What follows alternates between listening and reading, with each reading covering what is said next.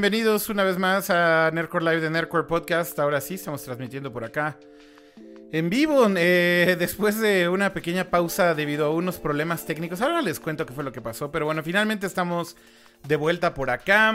Eh, y recién estábamos tuiteando por ahí que ya está esto transmitiendo. Y como todas las semanas, me encantaría saludar, como siempre, al buen Pato y al buen Kama. Eh, ¿Cómo están? Empezando por ti, Kama. Chido. Una semanita retrasada, como dices, por algunos problemillas que tuvimos, pero listo para comentar sobre todo lo que pasó en E3 y otras cosillas que pasaron esta semana. Que está por ahí pendiente, ¿no? Y también está por ahí el buen Pato. ¿Cómo estás, Pato? Muy bien, pues sí, tuvimos todo lo del E3 y tomamos semana y media porque era mucha información, entonces la juntamos toda súper bonita y ahora vamos a discutir de absolutamente todo lo que pasó en E3 y mucho más. Es correctísimo esto, mi querido Pato. Y bueno, como todas las semanas, tenemos un montón de información eh, que comentar. Y bueno, en esta semana, como bien decían Pato y Cama, la verdad es que está acumulado todo lo que sucedió con el E3 la semana pasada.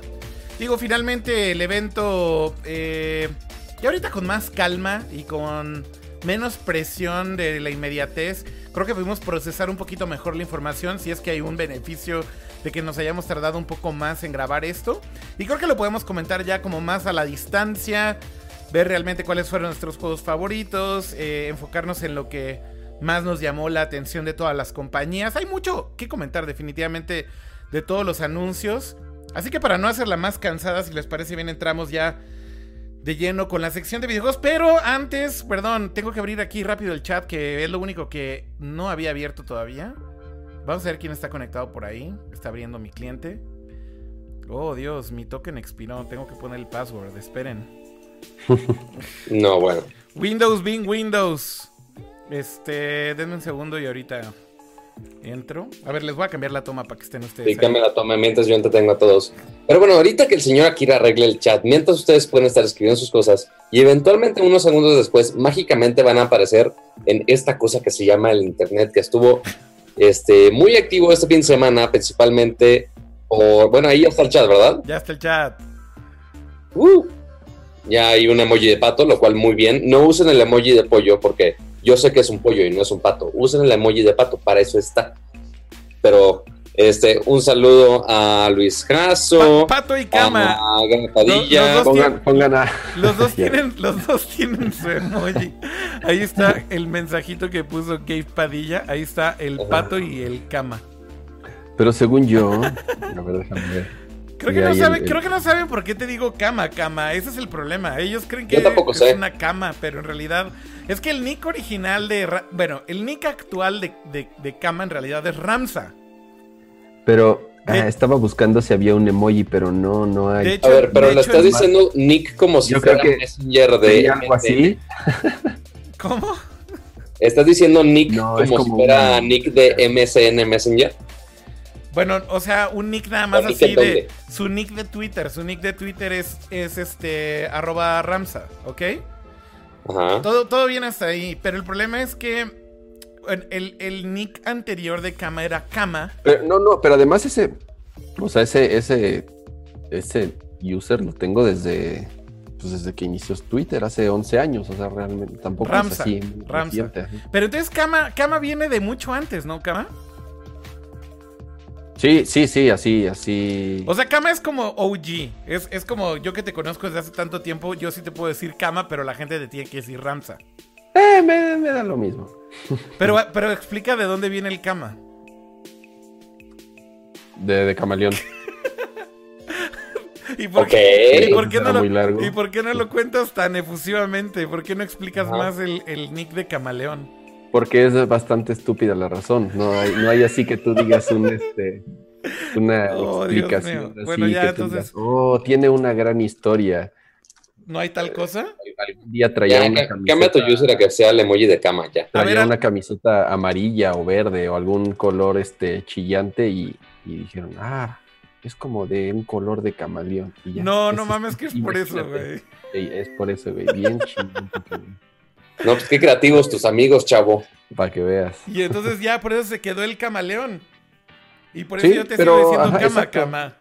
Aunque casi, fíjate que, que muchos, que, que- que casi nadie me dice sí, o sea, fueron más que los que me conocen de hace muchos años, digo, tú entre ellos, obviamente. Y este, pero sí, y bueno, los, los, de, los de que todavía veo de pronto de la secundaria y eso. No, pues sí, está muy old school este pedo, güey. Exacto. Oigan, por alguna razón ya no estamos transmitiendo en Periscope. Se me hace que o nos banearon o algo así. Pero tiene un warning. Y dice que el bitrate es demasiado alto, entonces que ya no se puede. Mm, ya bajarlo ya está muy... Idea. Así que bueno, por lo pronto solamente se va a poder en, en Twitch y en YouTube. Mi, pedo, dijo Alfredo. Oigan, eh, bueno, de nuevo ahí un saludo a todos los que están en el chat. Eh, Pónganos ahí en el chat qué fue lo que más les gustó de E3 para comentarlo. Sí, sería muy bueno que también ustedes nos digan qué es lo que qué es lo que vieron de E3 que les gustó y lo vamos a estar comentando por acá con todos ustedes. ¿No existe algún plugin de ahí de votaciones? Sí existe, sí, sí, sí. Ay, no lo tengo activo, pero sí tenía sí tenía por ahí algo de votaciones. Es más, tal vez si ahorita le pongo polls, algo sucede. A ver, déjenme ver. Algo mágico va a pasar como el stream autodestruyéndose. No, no sé en cuál. Este... No, no, instales nada en tu Windows PC porque no, no está, no está configurado. Ahorita activé ahí el ah, video de Paul si no lo tengo configurado. No vaya a ahorita empieza, ahorita empieza Windows Update y ya. Ah, no, no, no, ya. Mejor ahorita no vamos a moverle nada a eso. Espero que no se vuelva a desfasar el audio. De hecho, yo veo medio desfasado el audio con el video. Ustedes. A ver, hablen ustedes. A ver, vamos a probar. Uno, dos, tres. Ya, o sea, finalmente los que tienen que escucharlo bien sincronizado con el video son ustedes que nos están viendo, así que si ven que está fallando algo del stream, que se ve raro o que estamos relativamente muy feos, nos dicen. Entonces, de hecho, tú te ves, tú te ves bien. No sé por qué razón conmigo se ve un poquito más desfasado así. Mi boca se ve como. A ver, espera, espera, espera, espera, espera, necesito grabar esto. No, no, este, no, espera, espera, necesito, a ver, ¿dónde está QuickTime? Espera. Pato, ya, ya déjalo ahí, ya déjalo ahí. Bueno, ya vamos con la primera sección. No, ¿cómo, cómo, cómo estaba tu audio? Por favor, explícanos. No, no, no, ya, no, no. Es necesario. Adiós, ya vamos con videojuegos.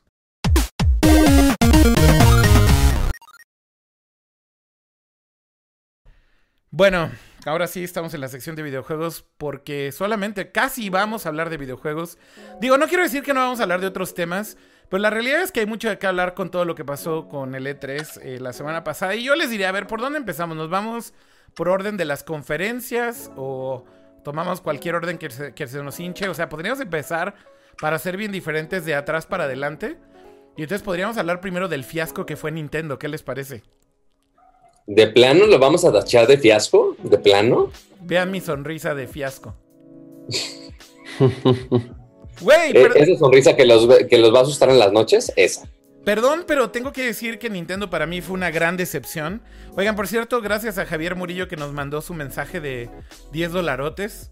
Y dice, 10 pesos, tranquilo, tranquilo. Pero. No, dice 10 dólares. dólares. Dice 10 dólares. Y dice, y dice que son para mis totis, ¿eh? Para los totis del camaleón, güey, ¿eh?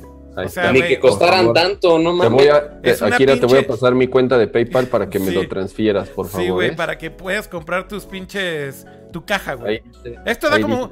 Esto da como una para, para una caja de Halloween, ¿no, Cama? Sí, no, da para el que venden como de este pelo en Costco, que es como.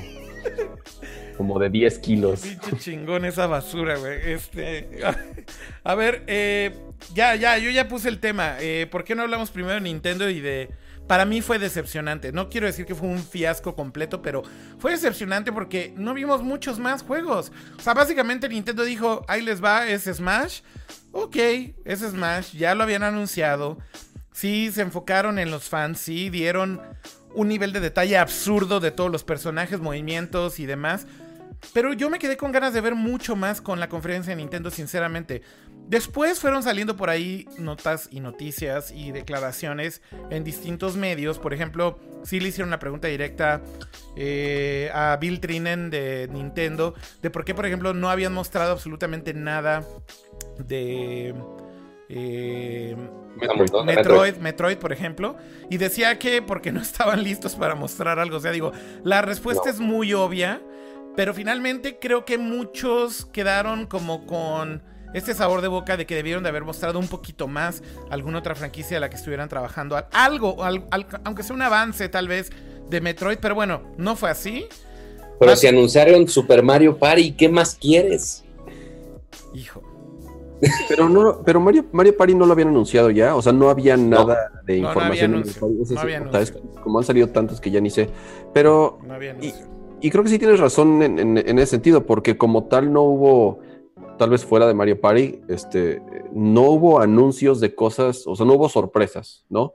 Este, y lo que todo mundo esperábamos, que era que mostraran por fin Metroid, porque el año pasado no hicieron más que mostrarnos el, logo y ya, este, este año no lo hicieron.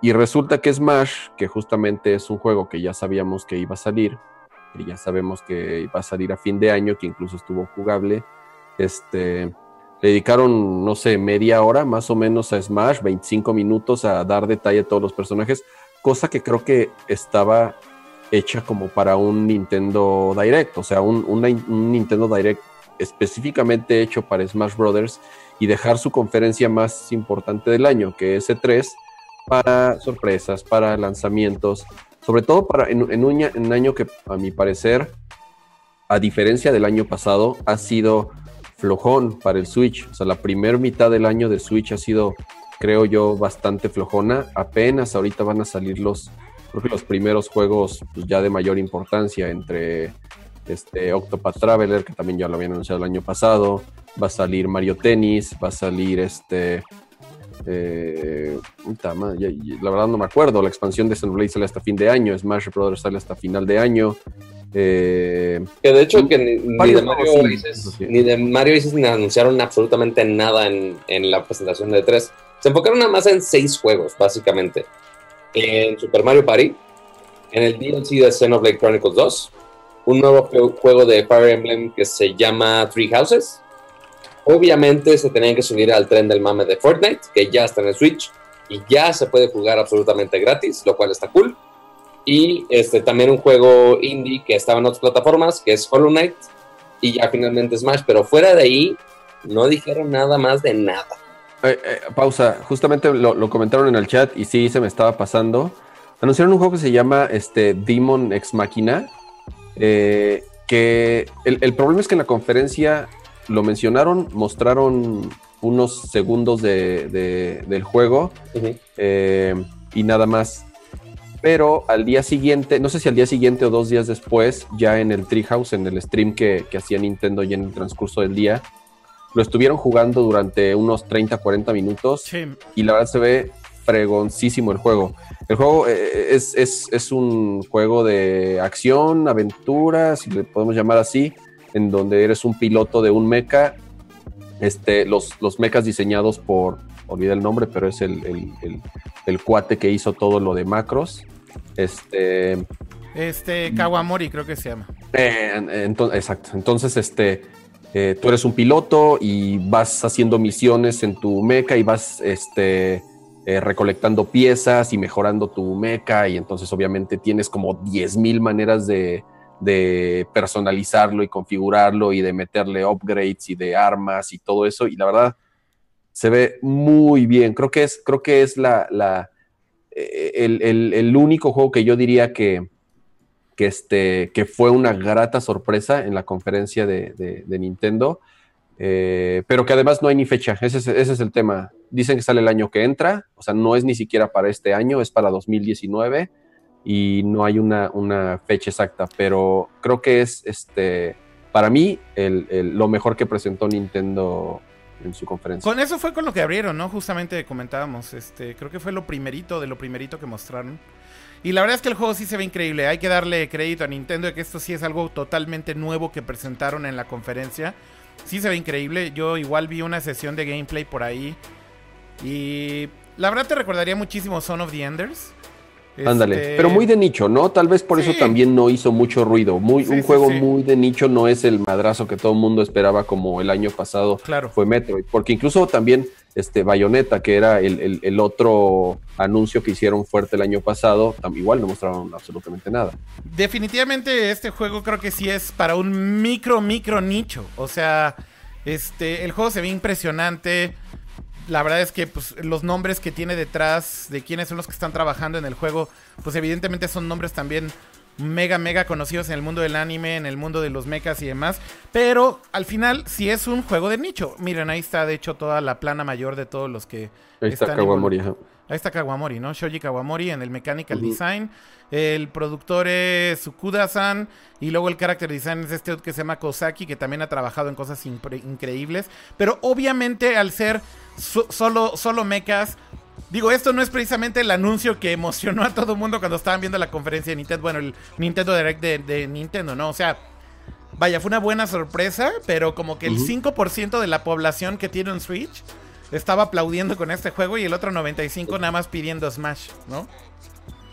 Básicamente. Y de hecho, hoy te puse un video en Slack de que hicieron una compilación de más o menos todos los juegos que esperan para los próximos meses. O sea, ni siquiera para más del siguiente año sino para este mismo año tienen muchísimos juegos como, pero principalmente son ports o versiones que ya habíamos visto en otros lados, como Dark Souls, como No More Heroes, este, y, y, DLCs principalmente, ¿no? Pero sí son dos minutos y medio de muchos lanzamientos chiquitos, pero que a muchos que son fans de algunos juegos en específico, sí les va a gustar que lleguen al Switch eventualmente.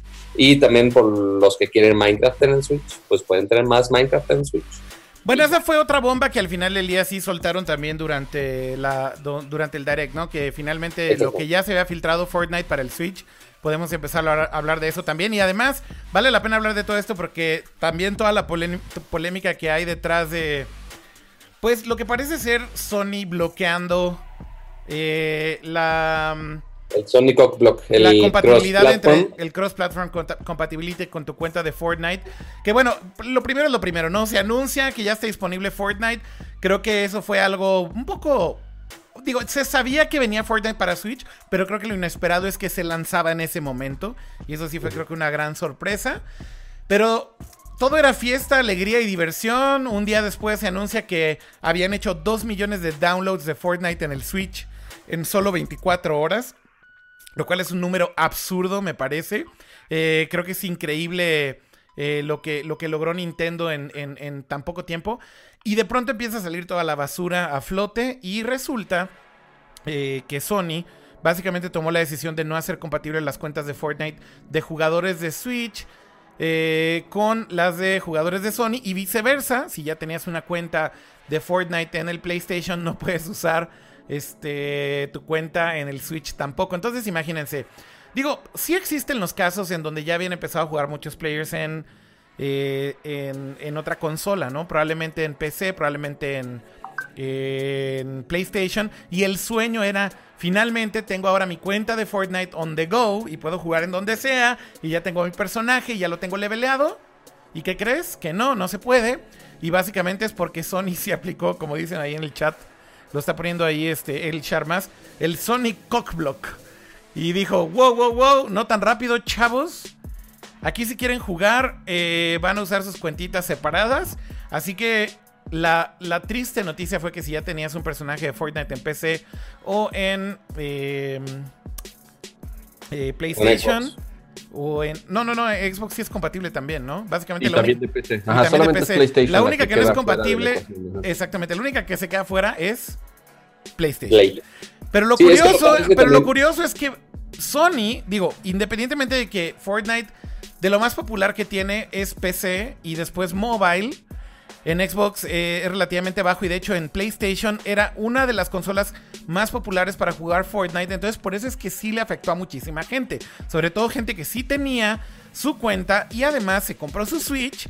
Y insisto, tenían ya el sueño de portar su player y seguir jugando. Y Sony les dijo, ni madres, no va a funcionar. Así que Sony solito se hizo cockblock. Creo que lo que están haciendo nada más es causar el odio de la gente porque básicamente lo único que están generando con esto es que son la única consola que no es compatible con toda esta pinche fiesta. Creo que eso habla muy mal de Sony al final del día. Vi por ahí una entrevista con Reggie eh, Fils-Aimé de Nintendo of America en donde decía, güey, no nos volteen a ver a nosotros, nosotros no tenemos nada que ver con esta decisión. La decisión de hecho se tomó entre Epic y eh, PlayStation y básicamente PlayStation tomó esa decisión consciente y dijo nosotros no vamos a ser compatible, no les vamos a dar acceso a las cuentas que ya tenemos de PlayStation. básicamente para que sean este, compatibles con otros sistemas. Al final, al que hay que culpar es a Sony. Aquí no tiene absolutamente nada que ver ni Nintendo ni, ni Epic. Y bueno, pues es lo que es. ¿No? Sí, ya, ya, ya había pasado con otro juego, no, no recuerdo la verdad cuál era. Eh, y justamente pasó lo mismo, que ya había eh, compatibilidad para jugar entre diversas plataformas y Sony dijo, Nel, nosotros no. Y, la justificación que dan eh, realmente no es, no es ni siquiera una justificación, es decir, no queremos y punto. Es decir, este, nuestro ecosistema es el número uno, somos los que en, en el mercado de consolas los que más vendemos, los que más millones de usuarios tienen entonces, pues nos vamos a enfocar en mantener nuestra comunidad y en mantener nuestro ecosistema cerrado porque así lo queremos nosotros. Y, fue prácticamente lo que dijeron este, en, una entrevista que les hicieron preguntándoles al respecto. Pero pues su pedo de su ecosistema, güey, es una respuesta que creo que cualquier gamer es como de, güey, o sea, tu pinche ecosistema nos vale dos toneladas de, ya sabes qué. Sí, sí, porque eh, como dice Epic, nosotros, nosotros no tenemos la culpa, o sea, el, backend es compatible con todas las plataformas, este, el juego está hecho en un motor que es compatible con todas las plataformas hoy en día, entonces puedes jugar entre usuarios de Switch y PC y consola, que sinceramente jugando en Switch no jamás me gustaría enfrentarme a alguien de PC, ¿no? la ventaja que otorgas es infinitamente superior pero este, no, tiene nada que ver, ¿no? Pero, pero sí, es, es, decisión de Sony el no querer que su plataforma de juego en línea sea compatible con otros. Pues así fue, así fue esto. Eh, ¿Qué otra cosa quieren rescatar de la conferencia de Nintendo? ¿Quieren hablar de Smash? Porque a mí la verdad es que Smash para mí es como... O, sea, estuvo raro que, ok, es el Smash Brothers Ultimate, es el nombre oficial, pero no hicieron así nada que tú digas nuevo sino que hicieron un mashup de básicamente todos los juegos que ha habido de Smash y metieron absolutamente todos los personajes. Son más de 60 personajes de toda la serie, desde los 8 originales hasta los Ice Climbers, Mega Man, Snake, Ryu, eh, Pac-Man y todos los que son externos de otras franquicias, están de regreso en Smash. Este, y ahora puedes usarlos todos. Los únicos dos personajes nuevos que incluyeron en la serie es los Creo que se trabó. Yo estoy ahí, pero creo que la llamada se trabó. A ver, déjenme tratar de reiniciar aquí la llamada porque creo que se quedó pasmado. Ok. ¿Tú sí escuchas, Kama? Yo a ti sí te escucho. Pero no switchea, de hecho, la toma, entonces creo que se murió. Déjenme reiniciar la llamada. Ok. Voy a... Ok. Problemas técnicos. A ver, déjame bajarle también aquí a la música porque ahora se subió porque corté la llamada. Eh, déjenme reiniciar la llamada aquí con Jaime y con Cam, y con Pato porque eh, valió. Nunca había crashado en medio del show. Voy a tener que volverles a pasar un código. Denme un segundo. Ah, creo que voy a tener que reiniciar por completo. O sea, sí murió en serio. A ver, va de nuevo. Start with video. Ok, ahí ya está. Y déjenme darles el invite. Ahorita vuelven a entrar. No desesperéis. Bam. Ahorita vuelven a entrar. Un segundo. Y regresan. Jamás nos había pasado esto que Valiera madre, ya estás ahí, cama, de hecho.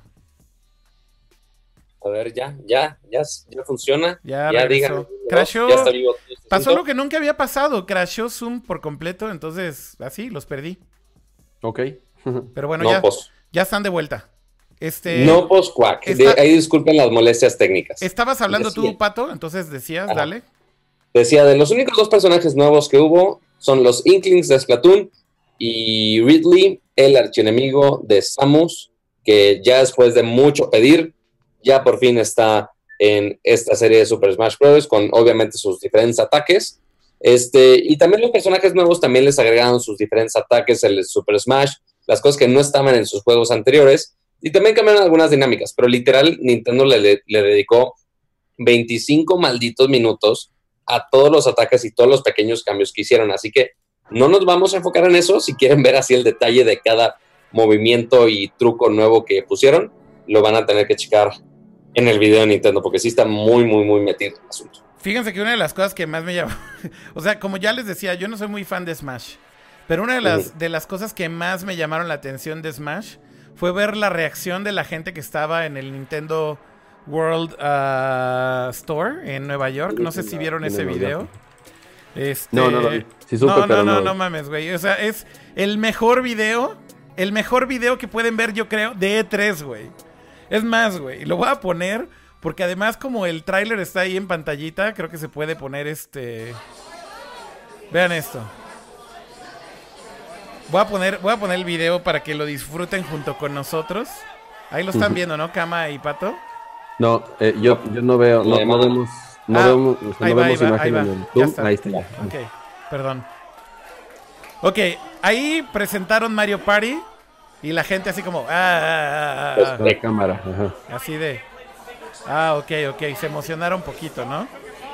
Pero quiero, quiero que vean... Quiero que vean la reacción con, es- con Smash. Le voy a adelantar, le, le voy a Pero yo, adelantar me porque... acuerdo, pero yo me acuerdo de cuando lo presentaron en, en, el- en un, dire- en, en un Nintendo Direct. Es mucho más adelante. Espérame, espérame, lo que quiero que vean son como cómo son las reacciones con otros juegos. Se ponen O peor sea, aquí. justo después de, de Mario Party, quiero que vean la siguiente reacción, ¿ok? Para que le midan el agua. Ahí va. Oh, oh, oh. Esperen, esperen nada más. Vean esto, vean esto, por amor de Dios.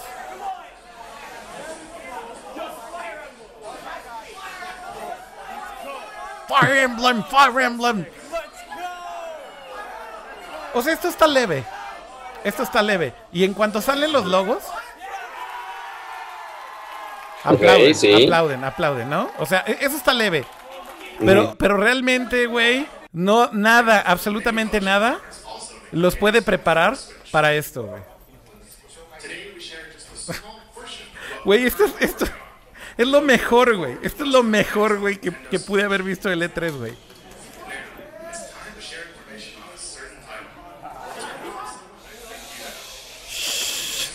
Callante todo.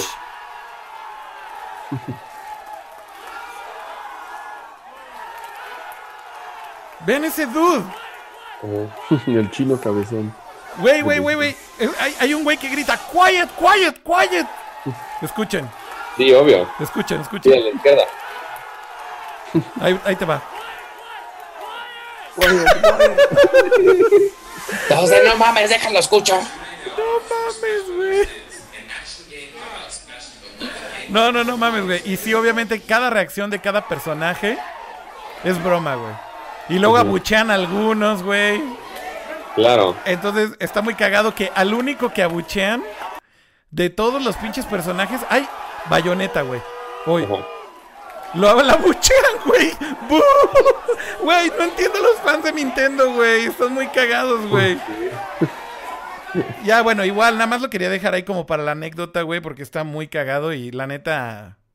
Eso fue lo que más me emocionó de Smash, ver la reacción de cómo los fans reaccionaron, güey. De verdad, Pero, fue lo único que me busca el video, busca el video de, de, de cuando fue el, el direct, direct anterior, cuando anunciaron Smash por primera vez. Ah, no mames, Se le güey. ve, cuando se le ve en el, en el reflejo del ojo del Del Link, Splatoon. el tipo de Smash, Sí, y sí, ahí sí. es donde ya Los perdemos por completo. Loser shit, ¿no?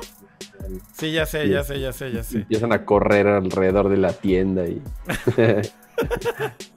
A ver, pero ahora, la gran duda aquí, ¿realmente es un Smash nuevo? ¿Está chido? ¿No está chido? no, mira, la gente no- como no es lo va a es jugar. como lo que pasó con port. el Mario Kart anterior. Pero no, Del- no, no, no, no, no es un port. Esto ya lo aclararon también mil veces. No es un port, ¿eh? No es un port del Wii Ah, no. U.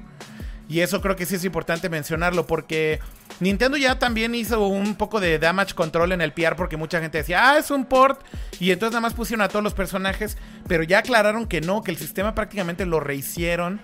De hecho, explicó muchísimo Sakurai también ahí en el Treehouse que todo el sistema de cómo están balanceando, de... de... Básicamente, básicamente es un nuevo juego prácticamente hecho desde cero. según, según lo aclararon. Y sí hicieron mucho énfasis en decir no lo tomen como un port directo del Wii U porque no es. Sí hay muchas diferencias. Y creo que eso es algo que sí hay que aclarar en, todo esto. O sea, sí hay muchos más cambios, ¿no?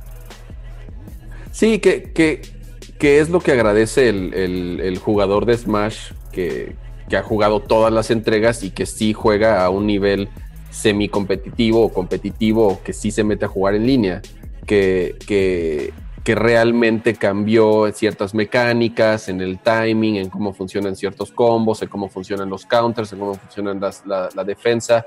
O sea, sí son cosas que a lo mejor el, el, jugador casual, llamémosle así, de Smash Brothers, pues lo ve y dice, pues es lo mismo, son los mismos escenarios, son los mismos personajes, este, son los mismos, ataques, etcétera, ¿no? Pero, pero eso es, es, importante que lo mencione Akira, porque sí, el, el, jugador del Smash sí va a notar todas esas mejoras. Que, este, que podría pasar, no sé, a lo mejor con alguien que no juega Call of Duty, ¿no? Y ve el del año siguiente y dice, puta, pues es igual, es exactamente lo mismo del año pasado. Y el que sí juega Call of Duty todos los años, o que sí juega a nivel, te digo, competitivo, te va a decir, no, espérate, es que cambiaron el tiempo de disparo y cómo funcionan las mecánicas y bla, bla, bla. O sea, sí hay, sí hay ajustes que yo creo que sí vale la pena este, mencionar de que es un juego, un juego nuevo, de que no es un port tal cual de la versión de Wii. Wii U. Es correcto. Oigan, perdón, estoy mandándole aquí el URL a nuestro invitado desbloqueable del día de hoy. Porque como crashó Zoom, cambió el link, entonces sigan, sigan. Ah, ok. Luego, tenemos un eh, nuevo luchador desbloqueable en esta ocasión, aparte de los Inklings y Ridley, sale otro más el día de hoy. Oigan, paréntesis, aprovechando, justamente dentro de los anuncios que hizo Nintendo fue que lanzaron de forma casi inmediata, creo que salió el mismo día, Hollow Knight. Eh, Hollow Knight es un juego que ya había salido previamente para PC, no sé si había salido también para otra consola, sinceramente yo sé de su existencia para PC. Sí, solo en Steam. Pero. ¿Es que En Steam. Ajá, exactamente. Es, en Steam solamente. Y es un gran, gran, gran juego. Este, yo creo que es de esas. Eh, de esos ports que, que, son perfectos para el Switch, que son fabulosos para llevarlos a todos lados. Es este. Es un juego de plataformas, pero creo que es el primer juego que realmente captura la esencia. Cuando te dicen es como un Dark Souls de plataformas, ya sabes, creo que este sí es lo que más se acerca a, un, a, un, Dark Souls en el feeling, en cómo te enfrentas a los jefes, en cómo es el sistema de progresión, incluso como en la misma ambientación, a pesar de ser como medio caricaturesca, está súper bueno. Está difícil, sí, o sea, es, es como parte de su encanto, pero se los recomiendo mucho. Creo que cuesta 150 pesos y este, la verdad está súper, súper bueno. Se los, Pero ¿para qué si Fortnite está gratis, cama? ¿O para qué si puedo jugar el pobre Watch que no es tan pobre porque sí tienes que pagarlo? Sí, justamente yo pregunté eso en, pobre Watch. el otro día. Del, del, pobre Watch, del este, ¿cómo se llama? Estamos hablando de Paladins, se llama. Ajá, este, que yo la verdad no lo había visto hasta. ¿Cuál, es, ¿Cuál es el pobre Watch? Güey, es una mala broma. Yo la verdad no había visto el, juego nunca y hasta que lo anunciaron para Switch y vi, vi el trailer, si es una maldita copia descarada de, Overwatch. No sé cómo no los han este eh, demandado, güey. Este, paleado ajá, en, demandas. Pero este sí, sí, es una vulgar copia. Pero además en Switch cuesta, que es lo que no entiendo, porque el chiste del por eso se llama Pobre Watch, porque es gratis. Ahí está Pobre Watch. Ahí está. Ahí está en pantalla. Oye, pero ¿por qué hablamos de Pobre Watch? Y mejor hablemos de Hollow Knight, cama. A ver, ya lo estuviste jugando y.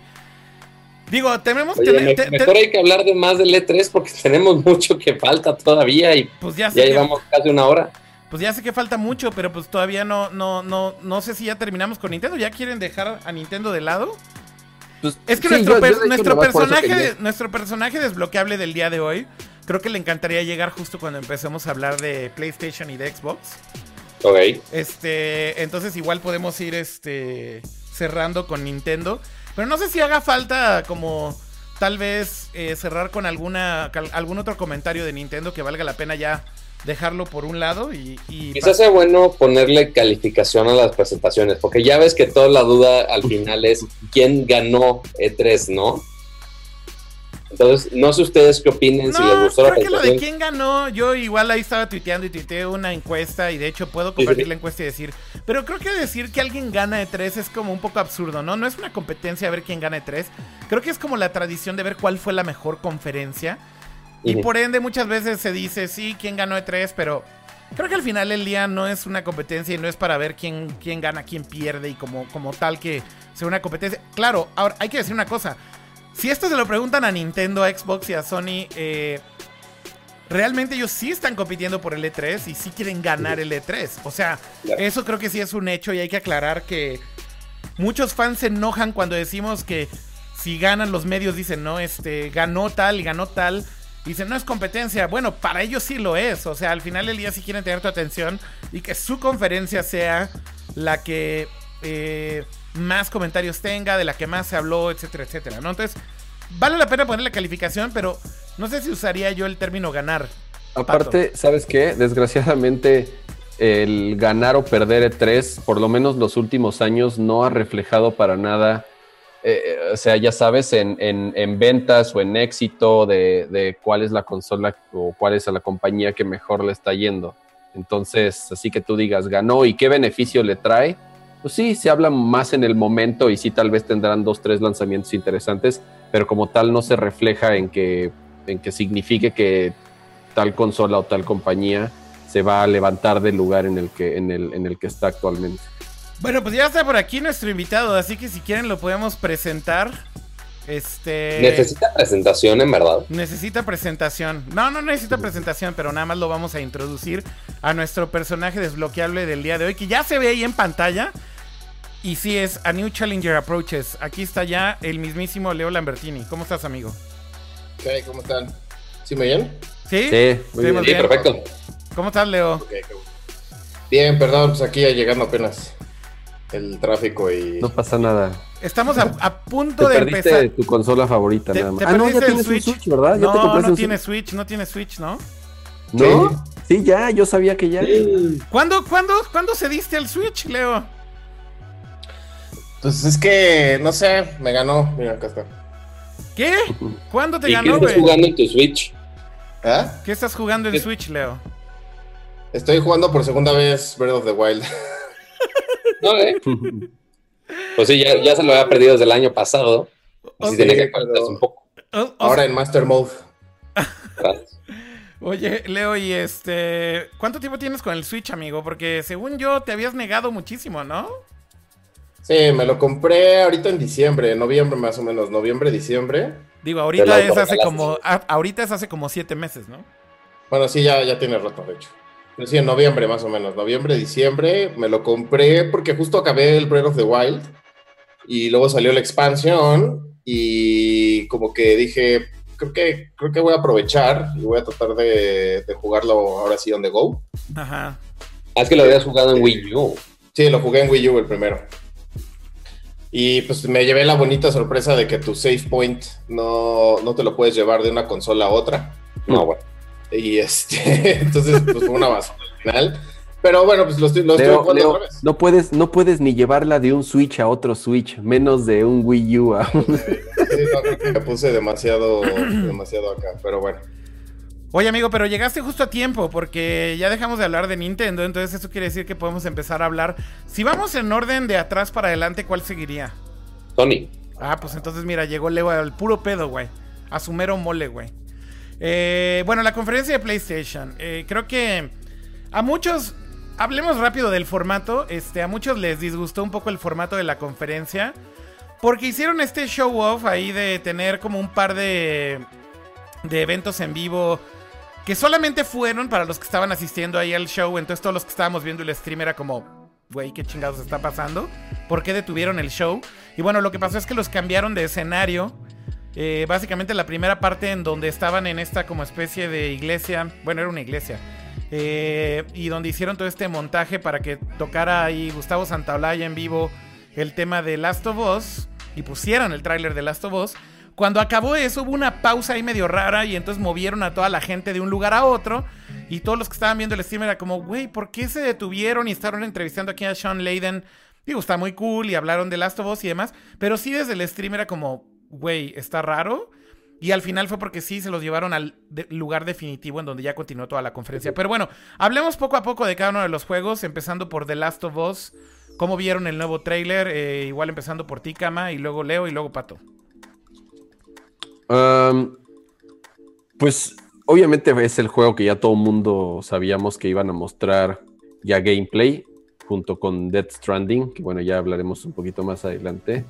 Este, creo que cumple perfectamente con lo que todos esperábamos, ¿no? Ya se sabía que, que Ellie iba a ser ya la, protagonista del juego. Eh, todavía no se sabe dónde está Joel, no se sabe si se va a poder jugar con él, no se sabe si va a salir. Sí mencionaron que va a salir, pero no mencionaron si, si se va a poder jugar con él. Pero, pues, ¿qué les digo? El juego se ve increíble, como le esperábamos. El gameplay eh, se ve que lo refinaron muchísimo, ya hay mayor cantidad de movimientos, este, ya hay mayor interacción en cómo los enemigos se comunican entre sí, este, cómo ya te pueden atacar de diferentes maneras. Entonces también algo de lo que sufría bastante el primer Last of Us es que se, se, volvía bastante predecible ¿no? en, cómo este, los enemigos y cómo la inteligencia artificial de cierta manera este, pues, te, buscaba o te atacaba, ¿no? Entonces justamente los desarrolladores dijeron que sí han puesto mucho cuidado en cómo, cómo te vas a enfrentar ahora a los enemigos, en que ya no va a ser como antes, en que que van a estar moviéndose en el mismo camino una y otra vez, este, ahora sí, en círculos. Entre otras cosas, ¿no? Obviamente los detalles visuales, ya sabemos que los jugar vimos de, cómo se puede ver todavía un juego en, Play 4 y hasta ahorita digamos que ya están empezando a, explotar el, el, potencial completo de la consola. Justamente estos, estos desarrolladores first party son los que este... ¡No! Maldito sea Zoom entre todas las conexiones de la vida, aunque ya se desfrició aparentemente. En realidad, nada más se frició con Cama. No, pues bueno, mientras Cama sigue hablando, bueno, Leo, ¿tú qué opinaste de The Last of Us 2? De este controversial trailer que hubo. Pues a mí me, bueno, de entrada a mí el primer juego es, yo creo que de mis, mis juegos favoritos en la vida, básicamente. O sea, sí es un juego que de alguna manera me, me, abrió como los ojos a una manera distinta de contar las historias. Y, creo que justamente es, es, otra vez como esta, este esfuerzo de llevar como el storytelling al siguiente nivel. Me llamó mucho la atención que hay un par de cosas que supongo que todos notaron, y de hecho también lo, noté lo mismo en el siguiente juego que fue en el de Ghost. Eh, como que están llevando un poco la narrativa de, los juegos y las peleas a, que sea como mucho más natural en el sentido en el que si no estás atacando en ese momento, igual y esa, esa persona que, con la que estás viendo, si no le estás pegando en ese momento, igual y lo que hace es que te platica o te dice cosas o te amenaza o te invita a que te acerques a pelear, ¿no? Y ese tipo de cosas a mí me, llamaron mucho la atención, como que no lo había visto antes en un juego. O como que antes llegabas y había peleas o había, o había este, películas, ¿no? O a veces también lo que pasaba es que eh, como que pasabas de, de un modo de, de, película a ya estar jugando y de repente se oía como que alguien hablaba y sabías que era uno de los que estaban ahí que tenías que pegarle, pero no, ni siquiera se veía la animación, ¿no?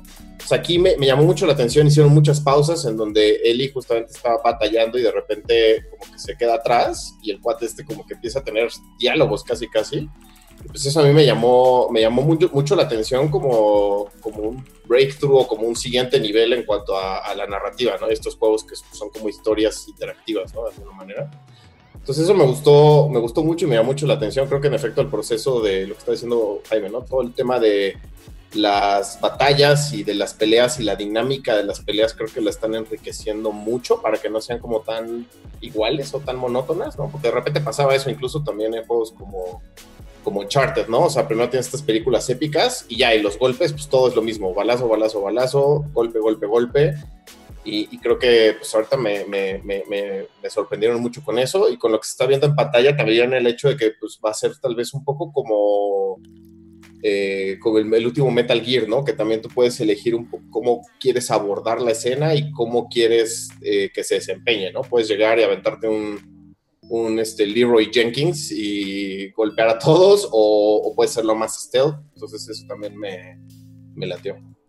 Sí, como que esa, esa línea entre los cutscenes y ya la acción en sí, la pelea, como que ya se borra cada vez más, ¿no? Y de hecho, así empezaron el tráiler. Empezaron con una escena súper dramática de Ellie besando a otra chava y nada más gira la toma y ya está asesinando a un güey. Está increíble esa toma. Este, y luego, luego ya está el gameplay. O sea, no, no es una diferencia de cutscene, pausa incómoda y después ya empieza a jugar, sino que ya está todo fluido.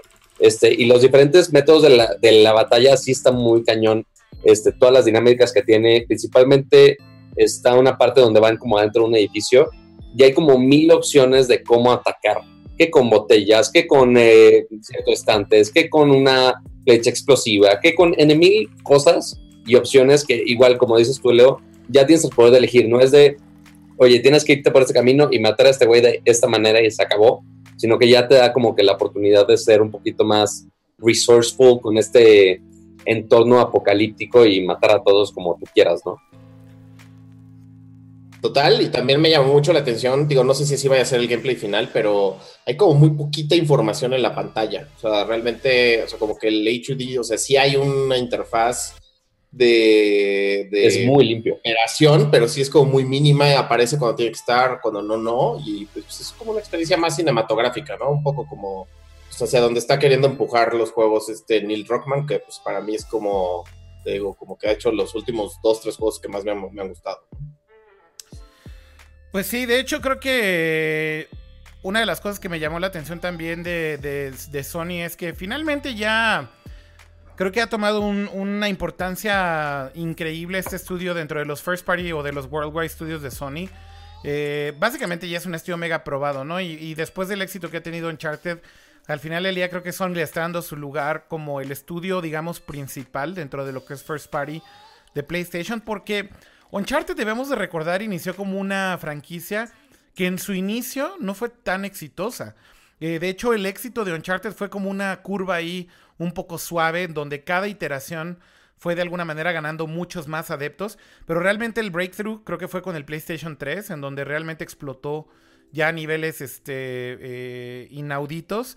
Y, básicamente, eh, bueno, diría que fue con que Uncharted habrá sido ese para, para esta consola, habrá sido Uncharted 2 probablemente.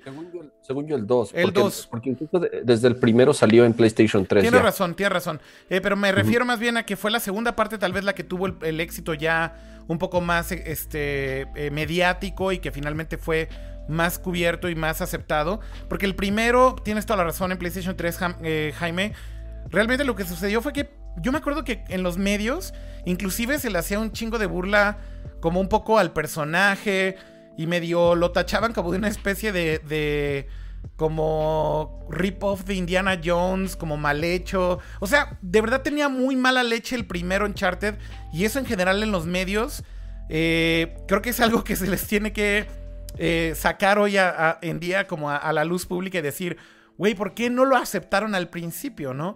¿Y qué fue lo que pasó con el 2 que realmente explotó? Y bueno, ya ni se diga a partir del 3, que creo que fue eh, también una explosión mucho más grande.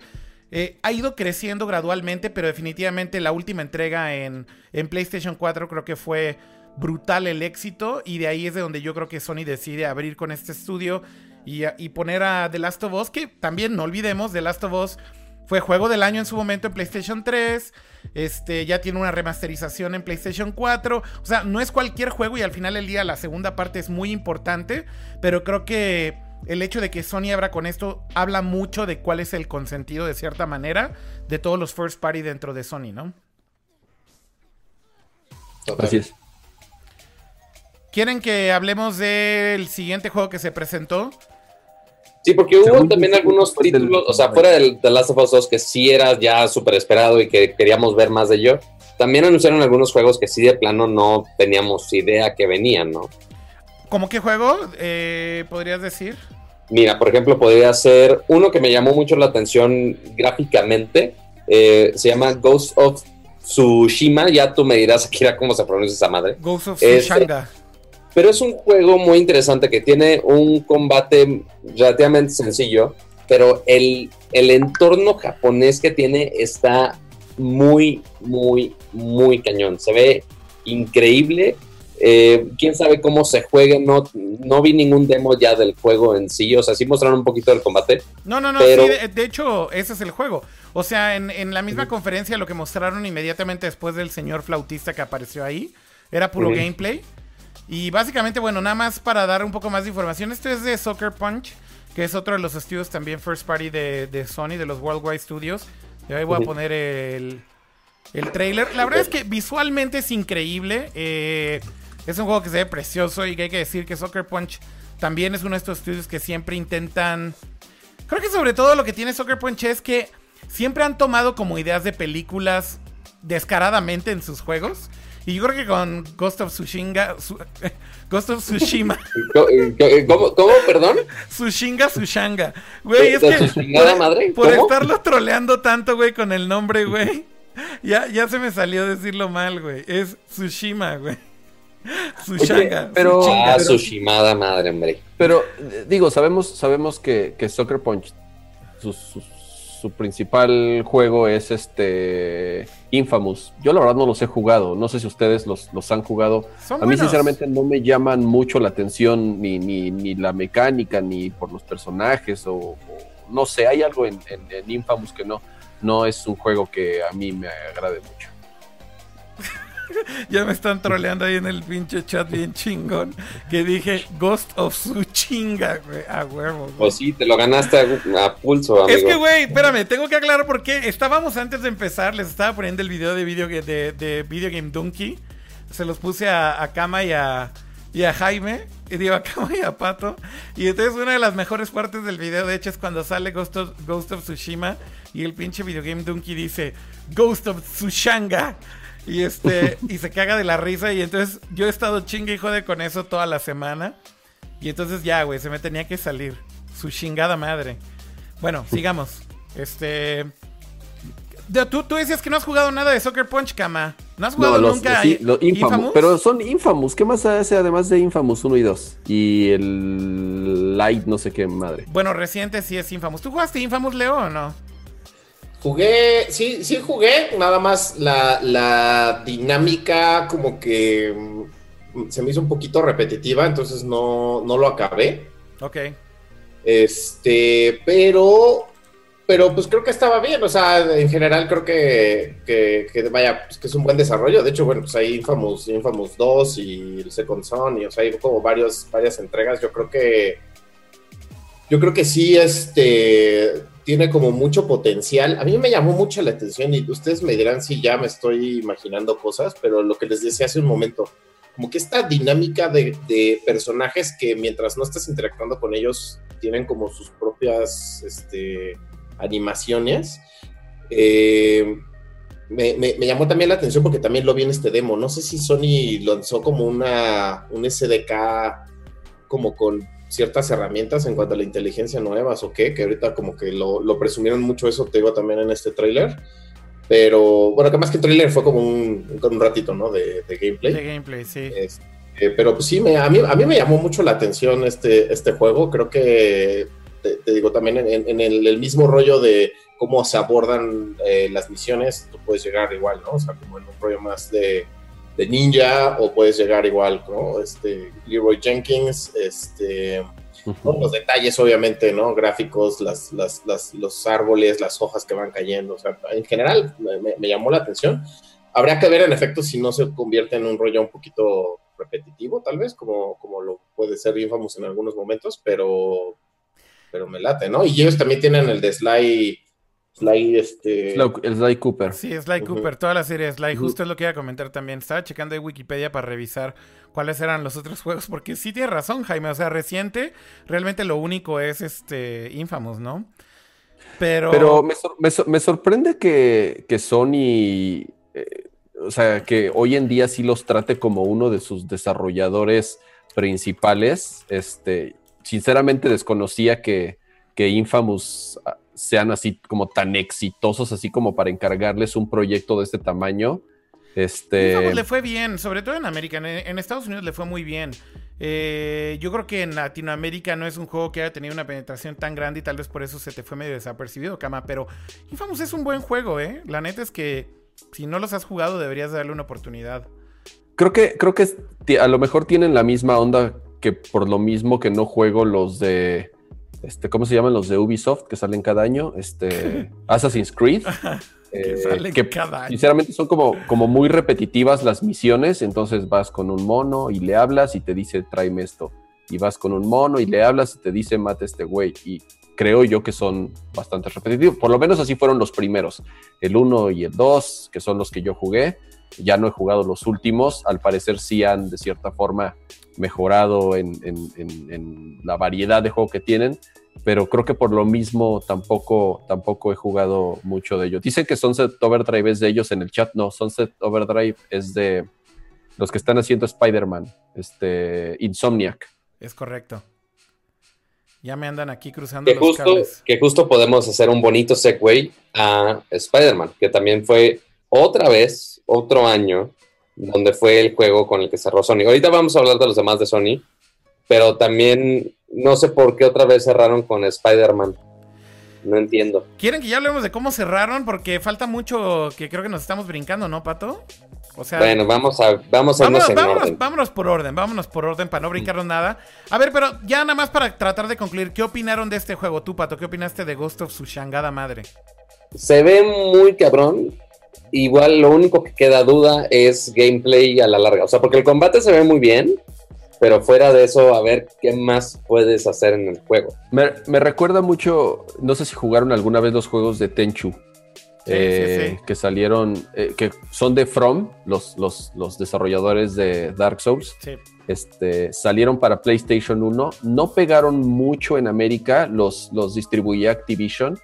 Eh, aquí trajeron el 1 y el 2 pero muy del estilo, este, bueno, en Tenchu eras un ninja, aquí eres un samurái, pero muy similares en el sistema de batalla, en que te subías a los techos de las casas, corrías entre los árboles, este, misiones en donde tenías que ir a asesinar a cierto güey. Entonces, la verdad, yo este, me recordó mucho a, Tenchu. Este, ¿Pero te gustó entonces Kama o no? Para tratar de sí, sí, sí. No, no, no, se, ve, se ve increíble y sí, sí, sí lo voy a, sí lo voy a jugar. ¿Tú, Leo, sí, sí o no con este juego?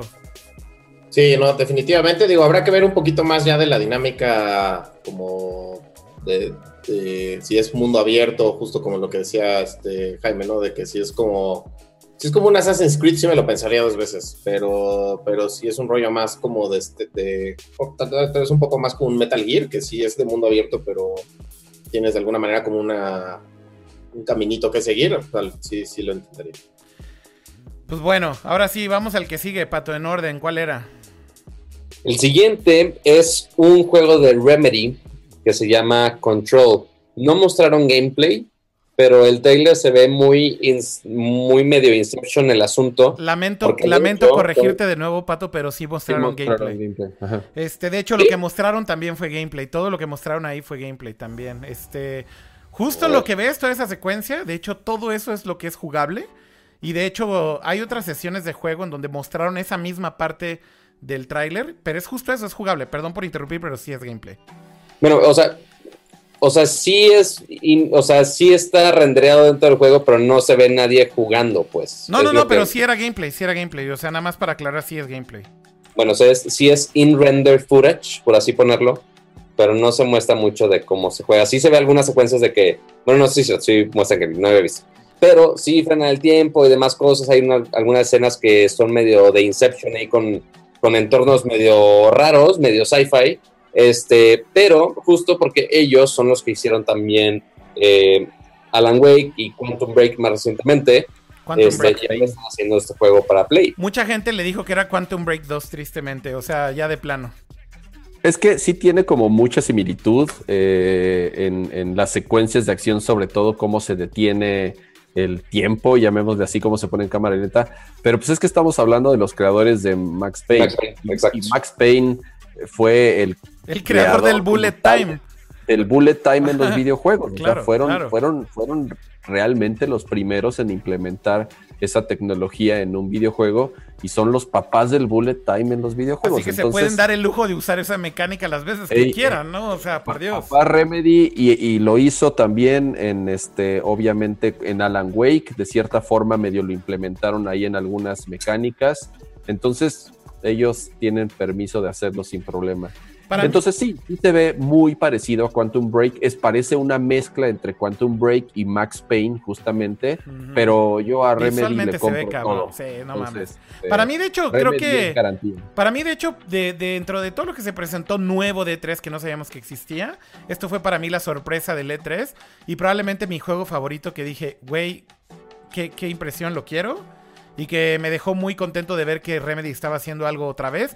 Sí es cierto que se parece mucho a Quantum Break, pero visualmente, vean esto, no mames, güey. O sea, es que se ve, se ve cabrón, güey. La neta sí, te dan muchísimas ganas de jugarlo ya. Y todo esto es gameplay, Pato, de hecho. O sea, este es el Sí. tráiler, pero básicamente este es lo mismito que dejaban jugar muchas de estas escenas. Es el mismo nivel prácticamente, si te das cuenta. Son dos niveles. Este, y sí, se ve impresionante. O sea, para, para el tipo de gameplay que están proponiendo, me encanta cómo se deshacen los escenarios. Este, y cómo cambias como de un escenario a otro y demás. Está bien loco. Muy, muy cool control, me encantó. Tú, Leo, Y ¿qué? que se destruyen mucho los escenarios, ¿no? También. Sí, sí. Leo, ¿tú cómo lo viste? Sí, también, definitivamente, o sea, visualmente sí es también de lo que más me, me llamó la atención. Quantum Break justo es un juego que tengo pendiente, así como en mi lista de juegos que quisiera algún día You have to. intentar. Así. Sí, Urgente, güey. sí, creo que me, me puede llamar la atención. Alan Wake justo también me aburrió un poco por lo mismo que estábamos diciendo hace rato, o sea, como que la dinámica era eh, eventualmente demasiado repetitiva, o sea, me divirtió mucho un buen rato, pero como a la mitad del juego dije, otra vez, cruzar el bosque, ya, por favor, ¿no? Entonces, de nuevo, pues digo, no, habrá que ver justo ya los detalles de, de control. Visualmente, definitivamente, o sea, sí fue un take my money ahorita, pero pues espero que, que también tenga como una muy buena historia, ¿no? Eso sería, sería clave. ¿Tú jugaste, Pato, tú jugaste Quantum Break? No, lamentablemente no, no jugué Quantum Break. Ah, ok. Solamente vale vi la pena. trailers y me quedé con las ganas. Sí tienen que jugarlo. La neta es que si, si les gustó lo que vieron en Control, tienen que ir corriendo a jugar Quantum Break. Porque la neta es que sí se parece muchísimo. Obviamente se ve que es la misma mano. Pero... Vaya, o sea, no por eso deja de ser menos este, importante el anuncio de Control. Pero vale la pena que jueguen Quantum Break si no lo han jugado. Es un gran, gran título. Definitivamente lo es. Por cierto, estaba viendo por ahí la última este, reseña técnica de Digital Foundry de Quantum Break ya corriendo en el Xbox One X. Tú que tienes Xbox One X, Pato. Este, se ve impresionante en 4K HDR y demás. Este pinche juego madres, güey. O sea, de verdad vale la pena jugarlo así. Si tienen la televisión para hacerlo, se lo recomiendo muchísimo. En orden, ¿qué Lo, sigue lo jugaré en mi Xbox One X en mi televisión no 4K HDR para sufrir. Lo siento. ¿Qué, qué, qué fue lo que seguía en la conferencia? Según yo aquí en el orden que tengo por acá. Sigue el remake que todo mundo estaba esperando ver. No, no es Final Fantasy VII, se siguen jodiendo con Final Fantasy VII y tenemos un remake de Resident Evil 2. No es queja, pero no es Final Fantasy VII como todo mundo podría mamar Final Fantasy VII, pero tenemos un remake que se ve bastante decente de Resident Evil 2. Ya estará muerto Final Fantasy VII, güey. Ya se tardaron mucho en mostrar otra vez algo, ¿no? O sea, ¿qué pedo Sí. con Square, güey? Pues, Square, ¿qué eh, te digo? Square, Yo no, yo no sé nada. pedo, güey. O sea, tienen al pobre cabrón dirigiendo tres juegos al mismo tiempo. Pobre cabrón. Le quitaron uno y justamente el que le quitaron es el único que ha salido, Final Fantasy XV. Ajá. Luego lo pusieron a hacer Final Fantasy VII cuando todavía no terminaba Kingdom Hearts 3. Entonces ahora no sale ni uno ni otro. Entonces, Pero- a ver, está cabrón.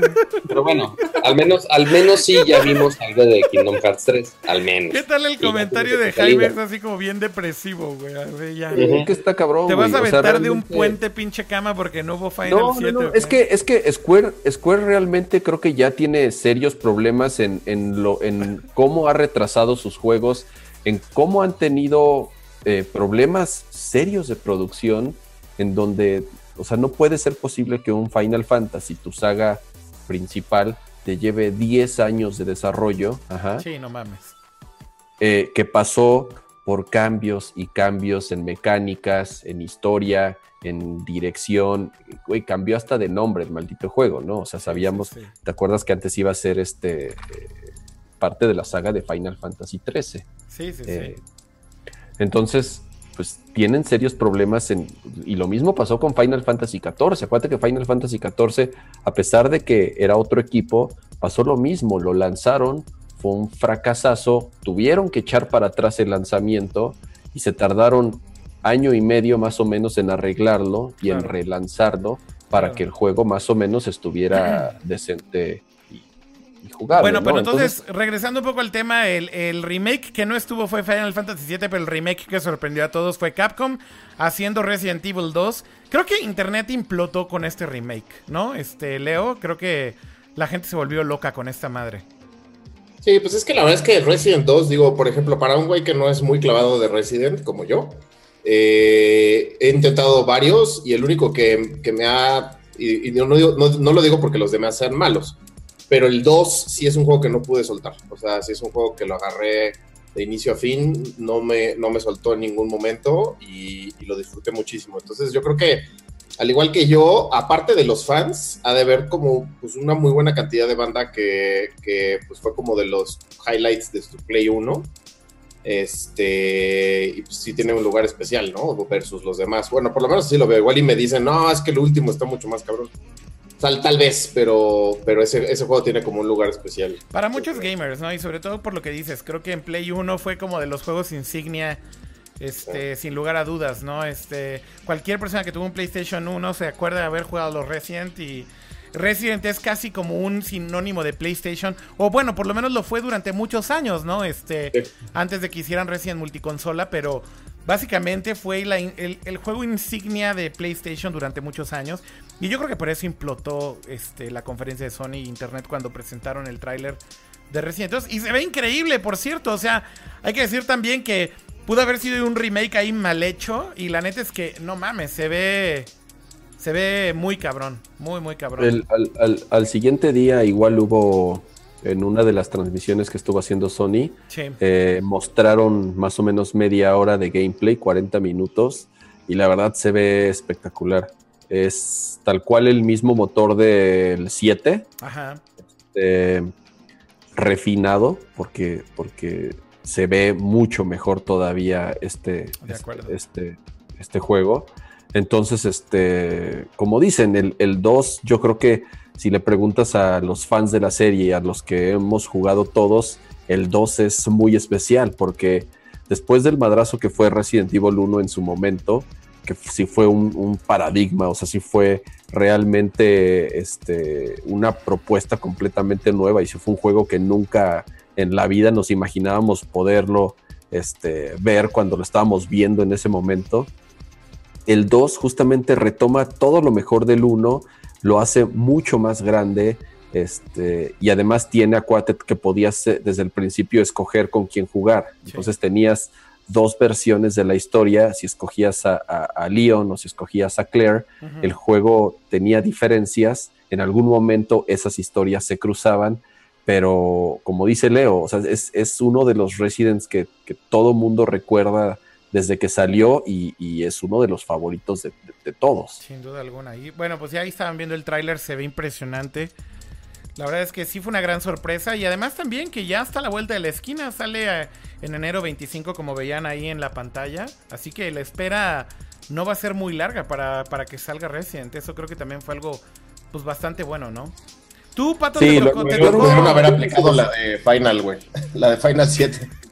¿Cuál, es? algún día, someday.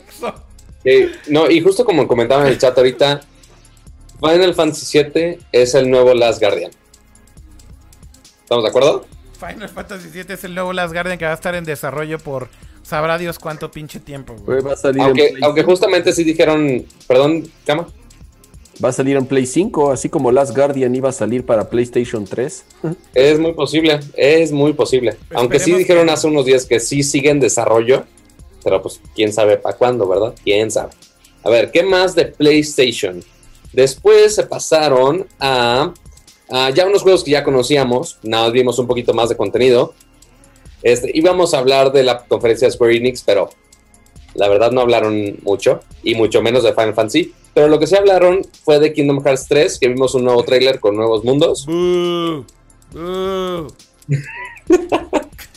a mí me emociona mucho porque yo sí...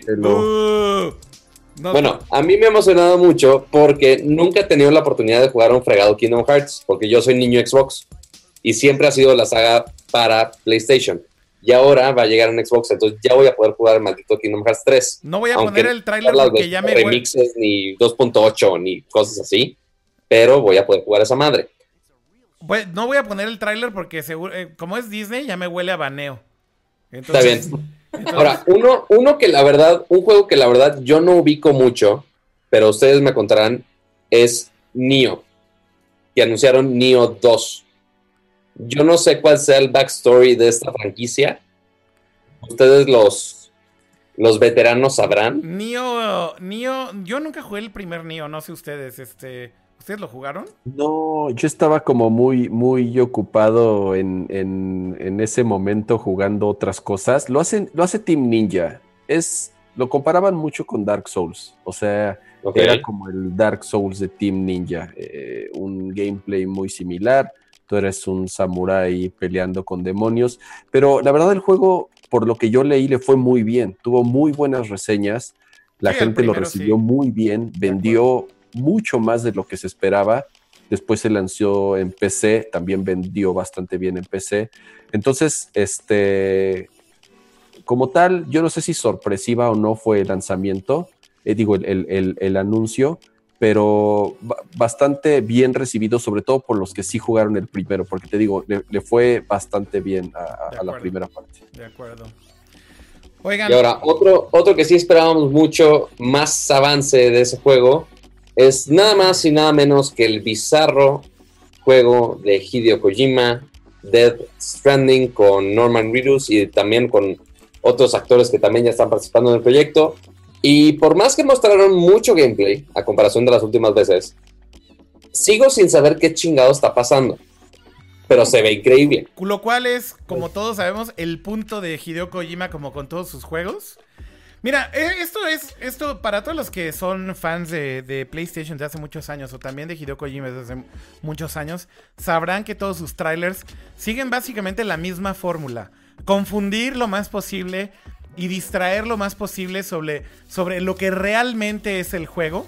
Yo tengo esta, bueno, no quiero decir que es una teoría porque tal vez sé, tal vez sé de más de lo que debería de saber, pero créanme que lo que está haciendo Hideo es lo mismo que ha hecho con todos sus demás trailers.